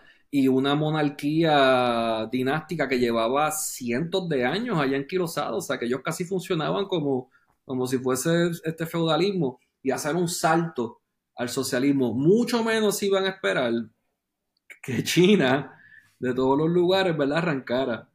Este, por eso, eh, para la izquierda en Puerto Rico y en el tercer mundo, para la izquierda este, en el tercer mundo como lo define Mao, sí este, ¿verdad? No lo digo en entorno despectivo, sino el tercer mundo siendo países que han sido colonizados por otros países de primer mundo. Sí. El, eh, para todos esos países, por ejemplo, India, Filipinas, Perú, el maoísmo fue súper seductor y tuvieron guerrillas este, maoístas este, bien combativas y, que casi cambian, por, por, lo menos en Filipinas todavía están peleando. En Nepal este, la, guerrilla todavía es maoísta. Y en Puerto Rico, Correger es el que empieza a trabajar esa línea y en el 69 se funda el Partido Socialista Revolucionario, el PCR, que de este casi nunca se habla, que fue producto de una sesión en el liderato del MIRA, que era el oh, Movimiento Independentista Revolucionario en Alma. El MIRA se separa y se crea el Partido Socialista Revolucionario. Yo vi en un documental este, hace poco, sí. aparentemente en el Mira hubo un chota y quemaron como a la mitad de la, de la alta plana. Incluso los acusaron y una vez ellos están quemados, dicen, pues vamos a hacer un, un partido político público, porque el, el Mira no es, el Mira es un movimiento clandestino, sin, sin vida pública. O sea, el Mira no está imprimiendo de pasquines, el Mira no está haciendo boletines, el Mira no está en la marcha con el, con, o sea, con su pancarta, no, no, no, no. O sea, el Mira es, un partido clandestino eh, modelado por el partido clandestino de Lenin en su libro ¿Qué hacer? O sea, se supone que dentro de la teoría leninista hay una transición del partido clandestino al partido oficial luego. Así que el Partido Socialista Revolucionario quería, eh, optaba, ¿verdad?, por la creación de un partido obrero que fuera un partido de vanguardia con su brazo armado de manera clandestina y sin vida pública. Me imagino que de ahí es donde sale esta dinámica que se está dando en, Colombia, que hay mucho, muchas, eh, muchas guerrillas que han empezado así. Me imagino que siguiendo esa, esa teoría de Lenin. Sí, sí, sí. El, es básicamente lo que, lo que esboza Lenin sobre el, lo que debe ser el trabajo de, partido y el trabajo clandestino del partido. Este, de, enseño algo rápido. ¿Verdad? Que eso es el, este famoso panfleto. Sí. Que lo trabaja el Partido Socialista Puertorriqueño. Ajá. Y entonces aquí resumen, ¿verdad?, cuál es la tarea del, del partido pero el Partido Socialista Revolucionario tenía también un boletín que se llamaba Ira Popular. Ok. Ahora, el Partido, el Partido Socialista Puertorriqueño siempre va a abogar por todos los métodos de lucha, incluyendo la Armada. En todas sus posiciones. Eh, ¿Verdad? Porque esto es el tema caliente, ¿verdad? Dentro de la izquierda, cada vez que pasaban este tipo de, de acciones, ¿cuál es el lugar de la lucha armada dentro de la lucha por la independencia de Puerto Rico. Estos, estos son acciones para la toma del poder. pues la respuesta es no, porque, porque no estamos en condiciones de la toma del poder, o sea, todavía. Este, ¿Y qué son entonces? ¿Son acciones reivindicatorias? ¿Son ataques antimilitaristas? ¿Es propaganda armada? Que es una pregunta también válida, ¿verdad? Este, estamos haciendo, mandando el mensaje, como por ejemplo el, ataque a la base aérea Muñiz, este, que explotaron allí los F-15 y no mataron a nadie, este, llamando la atención, ¿verdad?, sobre el militarismo en Puerto Rico y las intervenciones militaristas en Grenada y en el Caribe. Sí. ¿Verdad? Este, y si es propaganda armada, propaganda armada para qué, ¿verdad? Este, si se supone que, que la lucha armada sea un vehículo para la toma del poder y no para llamar la atención. Así que esto, esta va a ser la discusión, ¿verdad? Este, al interior. Y así está el Estado de, de, la izquierda revolución en Puerto Rico, tiene ya varios grupos. El Mira ya se dividió. Mira fue el, primer, este grupo armado, se le relaciona mucho a la figura de Narciso Rabel, a la figura de Roberto Todd y a la figura de Filiberto Río. Ok, eh, breve paréntesis. Si quieren aprender más sobre esos movimientos, recomiendo este libro. Lo tengo aquí, lo estoy enseñando. Se llama eh, Militant Puerto Ricans, Migrants, Armed Struggle and Political Prisoners. Y eso es de Michael González Cruz. Él es un sociólogo puertorriqueño. Pues entonces, este, así las cosas para el 7-1. Ajá. ¿Verdad? En el, en el, en el 7-1, el MPI se transforma en el PSP. Ya ahora el, grupo de, ¿verdad? De Maribra y de, otros, este, Gallizá, este, Luis Ángel Torres, en sus comienzos también. No, perdóname, Luis Ángel Torres no pertenecía al, al sino a la juventud del PIB. De esa vamos a hablar también. Este, el MIRA está dividido y existen esos grupos y luego existen los Comandos Armados de Liberación, que es el grupo que está asociado al MP y al PSP, pero el PSP se va a alejar de la lucha armada y en su programa del 72 o 73 lo pone como una posibilidad dentro del marco o de, o de autodefensa, ¿verdad? Si nos vienen, si, si nos vienen con, con, fuego, con fuego le vamos a dar o si se dieran en algún momento este, las condiciones adecuadas. Que, voy, a decir lo, que voy a decir lo siguiente, eh, eso me parece que es bien legítimo. Si aquí, ¿cómo es el dicho este? Este, ojo por ojo, diente por diente, papá. Este, yo tengo mi movimiento colectivo político que es legítimo, que participa legalmente y que participa eh, pacíficamente. Pero a la vez que ustedes se ponen zánganos, nosotros también. Y yo creo que eso es válido también. Sobre todo en un entorno colonial en donde el independentismo es violentamente reprimido. Así que el, el, el MPI, perdóname, el, el, el, PCP una vez se, se, se solidifica, se va a convertir en un partido que, va a correr en, las elecciones y que incluso logra escaños en, Cámara y Senado. Y Maribra consigue eh, una pelota de votos. Este, Así que van a seguir participando, ¿verdad? En, la cuestión de la democracia y muchos grupos que antes habían estado, que, que, antes habían militado dentro del MPI por ser un movimiento este general, sobre todo aquellos grupos que son de la vieja escuela del Partido Nacionalista y del Partido Comunista, que no creen en participar en las elecciones, por como cuestión de principio, se van a ir y se van a ir integrando en la Liga Socialista, en el Partido Socialista Revolucionario y dentro de un grupo de la izquierda del PIB.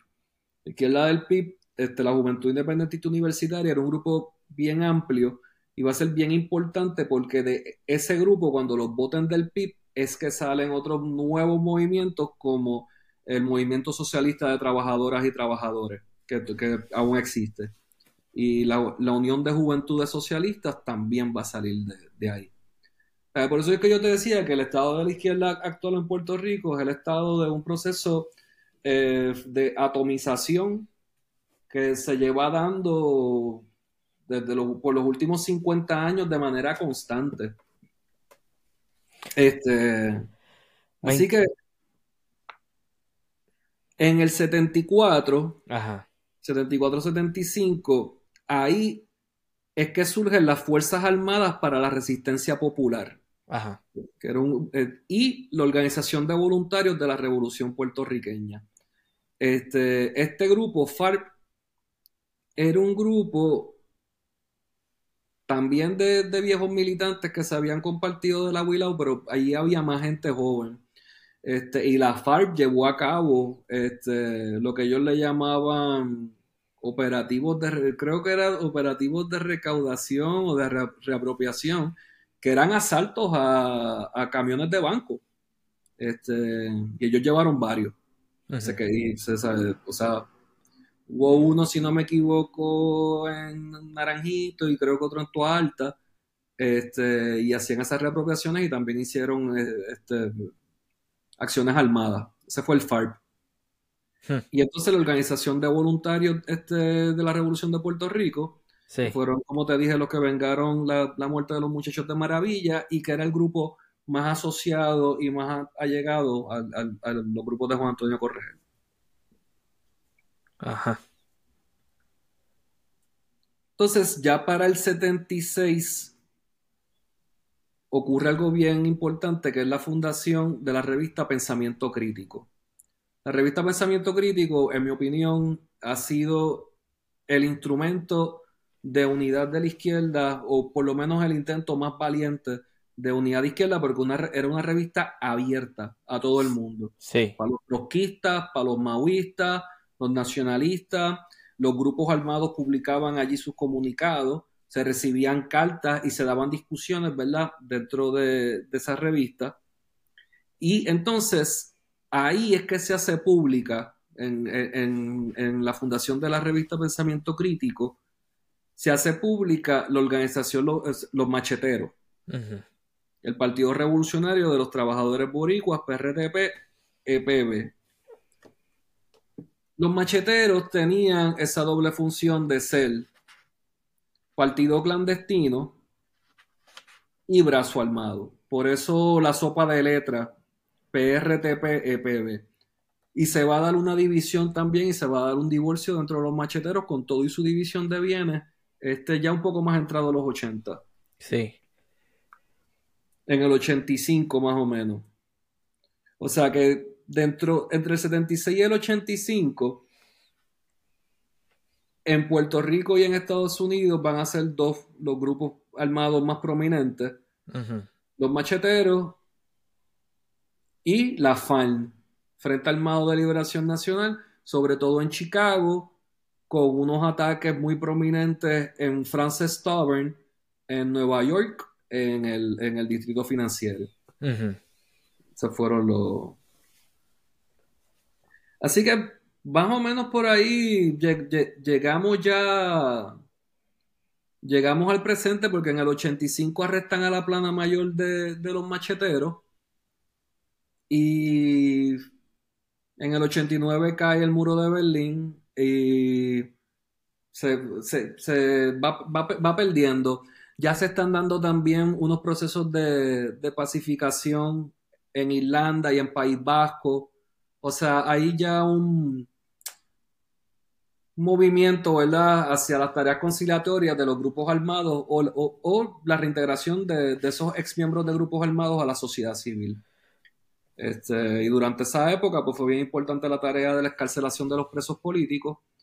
Eh, y eso fue importantísimo. Este, y en algún momento, mientras tuvimos presos políticos, este, todavía, yo creo que queda alguien, ahora no me acuerdo, pero mientras tuvimos un grupo grande de presos políticos, incluyendo los 14 de, de, de la FAL, incluyendo los presos macheteros, los presos nacionalistas que, los liberaron en el 79, si no me equivoco, estuvieron un montón de años. Este, ese tema de los presos políticos le daba cohesión a la izquierda, porque era un reclamo amplio, porque siempre se enmarcaba dentro de la propaganda como un reclamo de derechos civiles. De que estas personas, dentro del marco del derecho internacional, sí tienen todo su derecho a levantarse en armas en una colonia. Y eso lo entendía todo el mundo, eso lo entendían los PNP, eso lo entendían los populares, sí, sí, sí. Vamos a marchar por Oscar. Mira, Oscar era un tipo bien heavy metal, o sea, en realidad Oscar ponía bombas, o sea, Oscar no es un desobediente civil que se sentó allí a cantar cumbaya con la Marina de Vieques, o sea, Oscar López era un combatiente. Sí, sí, sí. Un combatiente. Este. Eh, ¿Sabes? Y incluso había hasta, hasta personas, ¿verdad?, que son estadistas que como quiera podían entender cómo dentro del marco de, la lucha anticolonial, pues se podía dar este, la lucha armada y cómo esta persona no merecía estar 35 años presa Sí, sí, sí. también, ahí encontramos otro punto, ¿verdad? Este, ahí se perdió una de esas causas conciliatorias. Ya, no la tenemos. Pues mira, yo, yo estoy de acuerdo con eso. Yo creo que en una colonia la, lucha armada es una opción legítima. Sí, eso, eso, está en blanco y negro. Eso, lo dice la claro. Unida. Eso, claro es así. Eso no es una opinión, eso, no. es un derecho internacional. Sí. Este, yendo por esa misma línea, ¿verdad? Y siendo cuidadosos, porque yo sé que esto es algo sensible. ¿Tú crees que por ahí haya alguna organización clandestina armada de la que nosotros no conozcamos actuando? Yo creo que si el clandestinaje, el clandestinaje en Puerto Rico siempre ha sido bien difícil. Puerto Rico es pequeño, Puerto Rico todo el mundo se conoce.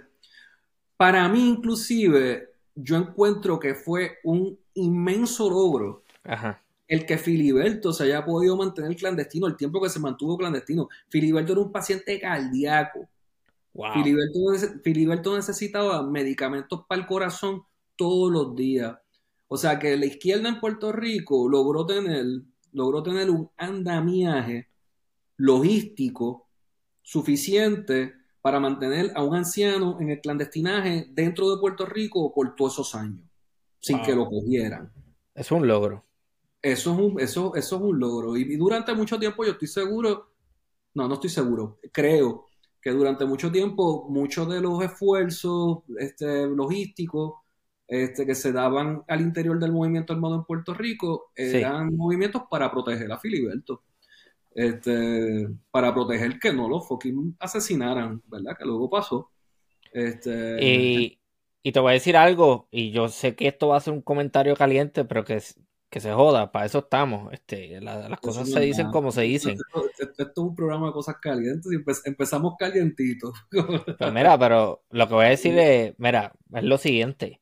Incluso se ha hablado mucho de la muerte de Filiberto Ojeda, pero también ha habido mucha gente que me ha dicho, es que esa área estaba rodeada de gente que conocía que Filiberto estaba allí, que eran combatientes también. Y esa gente, ¿dónde estaba cuando explotó el operativo? No aparecieron. Yo no sé los detalles, pero ahí hay algo. Yo te voy a decir dónde estaban. Ajá. Estábamos celebrando dólares. O sea, que estaban. Bueno, pero alguien, alguien pudo haber estado cerca, no creo que todo el mundo. Pero tenía que ser Rambo para ganarle al, al, al, Ah. al helicóptero y a todo el que entró. O sea, ¿qué, qué, qué iban a hacer? Ok, me, me gusta eso que estás diciendo, tiene muchísimo, muchísimo sentido. O sea, estaba rodeado con helicóptero, con sniper. O sea, esto fue un operativo para un, para un viejo, para, para, para arrestar a un viejo con condición cardíaca. Ajá, ¿Tú crees que hacía falta toda esa fuerza? Carajo. sí. ujú, Sí, sí. Era un statement y lo hicieron el día del grito de Lares. No lo hicieron cualquier día. Ellos sabían que él, que él vivía allí hacía tiempo. Ellos esperaron el grito de Lares. Este, esperaron que. Porque lo hacen cualquier otro día. Y allí va, allí va a llegar todo el mundo ese mismo día, pero estaba, o sea, la cantidad, las personas que por lo general le importa ese tema. Y le importaba la seguridad de Filiberto y que lo admiraban, están en Lares. O sea, es- ese es el momento en que nos reunimos. Incluso el Lares anterior a la muerte de Filiberto había sido un Lares dividido y Filiberto en su último discurso público hiz- hizo un llamado a la unidad. O sea, ese era el Lares que, que él estaba pidiendo. Este, pero además de la carga simbólica que tiene matar a Filiberto un grito de Lares, porque Ajá. lo tiene, carga Ajá. simbólica, poética, vengativa, como le quieras llamar, Sí. eh, había también este, una conveniencia logística en que tienes como que al- a un grueso del grupo independentista de, la- de la izquierda revolucionaria en Puerto Rico, los tienes reunidos en Lares, celebrando su día. No, no, este tiene muchísimo sentido, no lo había pensado de esa forma, así que si, si se pudo haber entendido que le estaba tirando la mala en nuestra jerga No, no, coloquial a no, esta no. gente, me disculpo, pero porque tiene muchísimo sentido lo que me estás diciendo. Claro. eh, Pues sí, sí, sí, ¿no? Este, está claro, está claro. Perfecto. que- Ya esa, ese cuestionamiento no va a existir en mi cabeza. Yo creo que sobre la existencia no existencia, ah, a, a lo que iba, Ajá. si, si era difícil vivir en el clandestinaje en Puerto Rico en el periodo antes del internet y los celulares que puedes traquear y las computadoras con cámara, el clandestinaje ahora mismo tiene que estar más difícil que, que nunca porque Diablo, ni con túneles, yo creo. Por eso, o sea, y creo también que al no haber habido este un apoyo amplio de la base a, a la lucha armada en sus distintas en sus distintas manifestaciones, Sí. creo que hoy, hoy, hoy lo hay mucho menos. Eh, y yo creo también que ahí, y esto, esto sí es- soy yo inventando, este, en, en mi cabeza. Yo creo que en algún momento la violencia armada se asociaba con la violencia revolucionaria, ¿verdad? Eh, con la ETA, con los grupos independentistas, este, con los grupos guerrilleros, revolucionarios. Sí. Así que el- la, la violencia ya acarreaba con ella, bueno, y, y también, ¿verdad? La, la violencia imperialista, ¿verdad? So, había una violencia imperialista y una violencia antiimperialista. Pero ahora la violencia se relaciona sobre todo como que con el narcoestado, con la ingobernabilidad. O sea que la carga, Eso no es casualidad. la carga simbólica de, de- de la violencia es distinta hoy en día. O sea, Sí. y creo que ya así como herramienta emancipadora para la condición histórica puertorriqueña y para el estado social en el, en el que se está, pues no creo que sea la herramienta más efectiva y, y, creo que yo no creo que quede en grupo. Y, y con esto vamos a ir terminando porque yo, yo creo que es- esta postura de no votar eh, específicamente dentro del ámbito independentista, yo creo que hace muchísimo daño porque usted podrá tener todas las diferencias que usted quiera con el eh, Partido Independentista puertorriqueño, pero continúa siendo un partido político que, aunque esté cambiando, como tú mencionas, que en la campaña no estaba explícitamente, es un partido que se sabe que es, de, que es independentista. O sea que si tú eres independentista, yo creo que eso es algo que uno debe hacer, votar y apoyar ese partido. Yo creo que el, ese porcentaje verdadero de, o sea, de los que no creen el voto o los que se oponen a las elecciones, eh, ese, tú sabes que ese no es el combo que le va a cambiar la balanza al PIB. El combo que le cambia la balanza al PIB es cuántos populares descontentos voten PIB. O sea, esa es la que hay. O sea, el, día que el PIB llegue al... Yo creo que, yo creo que Dalmau cogió como un 10% la otra vez. Pero el día que coja el, el 12 o el 15, no fue porque los nacionalistas decidieron irlo a apoyar, ni porque la, ni porque los de Corregel decidieron irlo a apoyar, o que los maoístas finalmente dijeron, mira que se joda, yo voy a votar, o, que los últimos 20 combatientes que queden salgan del monte a votar. No les va a cambiar la balanza, el, el, PIB va a ganar cuando el Partido Popular finalmente se resquebraje este, y de sus últimos aletazos, o, o si hace la alianza. Pero, que eso es lo que está haciendo ahora mismo, está trabajando. Yo, yo creo que, lo, que, que los patriotas, o sea, que las personas que defienden, ¿verdad?, el, el, no votar en, una elección colonial, mientras Puerto Rico es una colonia, siempre van a tener ese argumento gano. Porque, ¿qué yo les voy a decir? O sea, que tienen razón, pues sí tienen razón. Tú votas en Puerto Rico en una elección de una gobernanza interna, en donde se termina el poder los mismos grupos de la pequeña burguesía y no tiene ningún tipo de, de, diferencia en nuestro estatus colonial este, ¿verdad? a nivel geopolítico. Pues tiene razón, pues pues, pues, que no voten. Pero, ¿qué prefiere? Yo pienso que peor es nada. O sea, si, Ellos luchan, se, se, lucha de distintas maneras. El voto es una manera, se lucha en la calle, se, se lucha, se lucha en los trabajos, se, se lucha en las uniones. Este, votar es una forma. Este, Y podemos estar otro jodido programa debatiendo si es efectivo o no es efectivo, o sea, o, cuán profunda es, ¿verdad? Efectivo o no efectivo, ¿verdad? Pero cuán profunda. O si, es, o si debe ser simplemente un aspecto de la lucha. Y si va a ser ese aspecto de la lucha, bajo quién nos abandonamos. El PIB, la alianza, empezar a votar por, por gente independiente en algún momento hubo un candidato bien interesante, Neftalí García. Este, Neftalí García fue, un candidato, corrió muchas veces como candidato independiente, este, ambientalista. Y. y ¿Él es de Peñuela? ¿Cómo? ¿Él no es de Peñuela o sí? Ahora no, ahora no estoy seguro. Pero es una bien, bien asociada este, a, grupos de la izquierda revolucionaria en Puerto Rico, de, la izquierda armada. Ok, ok. Este, y él pues decidió, ¿verdad? Aquí teniendo una conversación como tú y como yo, dijo, pues mira, a lo mejor yo lo puedo hacer, pero de manera independiente. No, no quiero que ningún partido me abandere porque no estoy de acuerdo con, ninguno de ellos.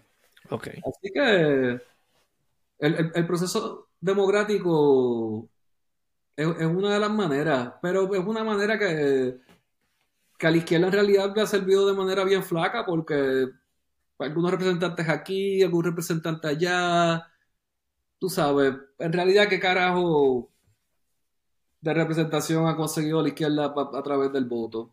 Pues, hmm. el Pipa está lejísimo de, su, de sus tiempos de esplendor, lejísimo. Este, y puede que, puede, puede, que tenga ahí un break para arriba igual, pero no, no, no va a ser no va a ser la izquierda radical la que va a empujar al PIB. Al PIB lo van a empujar este, ciertos grupos descontentos con el Partido Popular, cierta gente realenga también, o sea, no afiliados, este, que salgan a votar por un candidato nuevo. Sí. Pero cuidado si, o sea, pero mira cómo ya quitaron la independencia del programa. O sea, dándole a ese votante no independentista eh, mandándole el mensaje de, mira, votar por el Partido Independentista no, no es votar por la independencia de Puerto Rico. Que está cabrón porque yo estoy seguro que don Gilberto Concepción de Gracia debe estar bien cojonado en el cielo. mira, este, alguna cuestión, eh, algo que promocionar respecto a la misma colección, alguna pues conferencia o algo que tengas en mente que te gustaría compartir con la audiencia. Pues nada, no, por ahora no, no, hay, no hay actividades pendientes. Este, estamos trabajando a ver si logramos editar una segunda edición del, del libro de municiones de papel. Sí. Porque se agotó. Sí. Y, y nos lo piden mucho. Así que pendiente a la página eso y nada, y pendiente que yo sigo este, posteando. Yo me cogí un break de los pasquines y empecé ahora como que a postear revistas. Ha tenido muy buena, muy buena respuesta. A todos los, los History Nerds les gusta. Este, Así que nada, wow, hablamos de todo, ¿verdad? No, yo creo que bastante abarcador, este, y, y si estás por el área, me dejas saber, este, que, estamos cerca, estamos cerca, visítame. Aquí a la orden también, seguro. Excelente. Bueno, pues muchísimas gracias, doctor Gilberto Arias, por haber participado de esta edición de Archipiélago Histórico. Seguiremos en contacto. Bueno, y esto ha sido una nueva edición de Archipiélago Histórico. Hasta la próxima.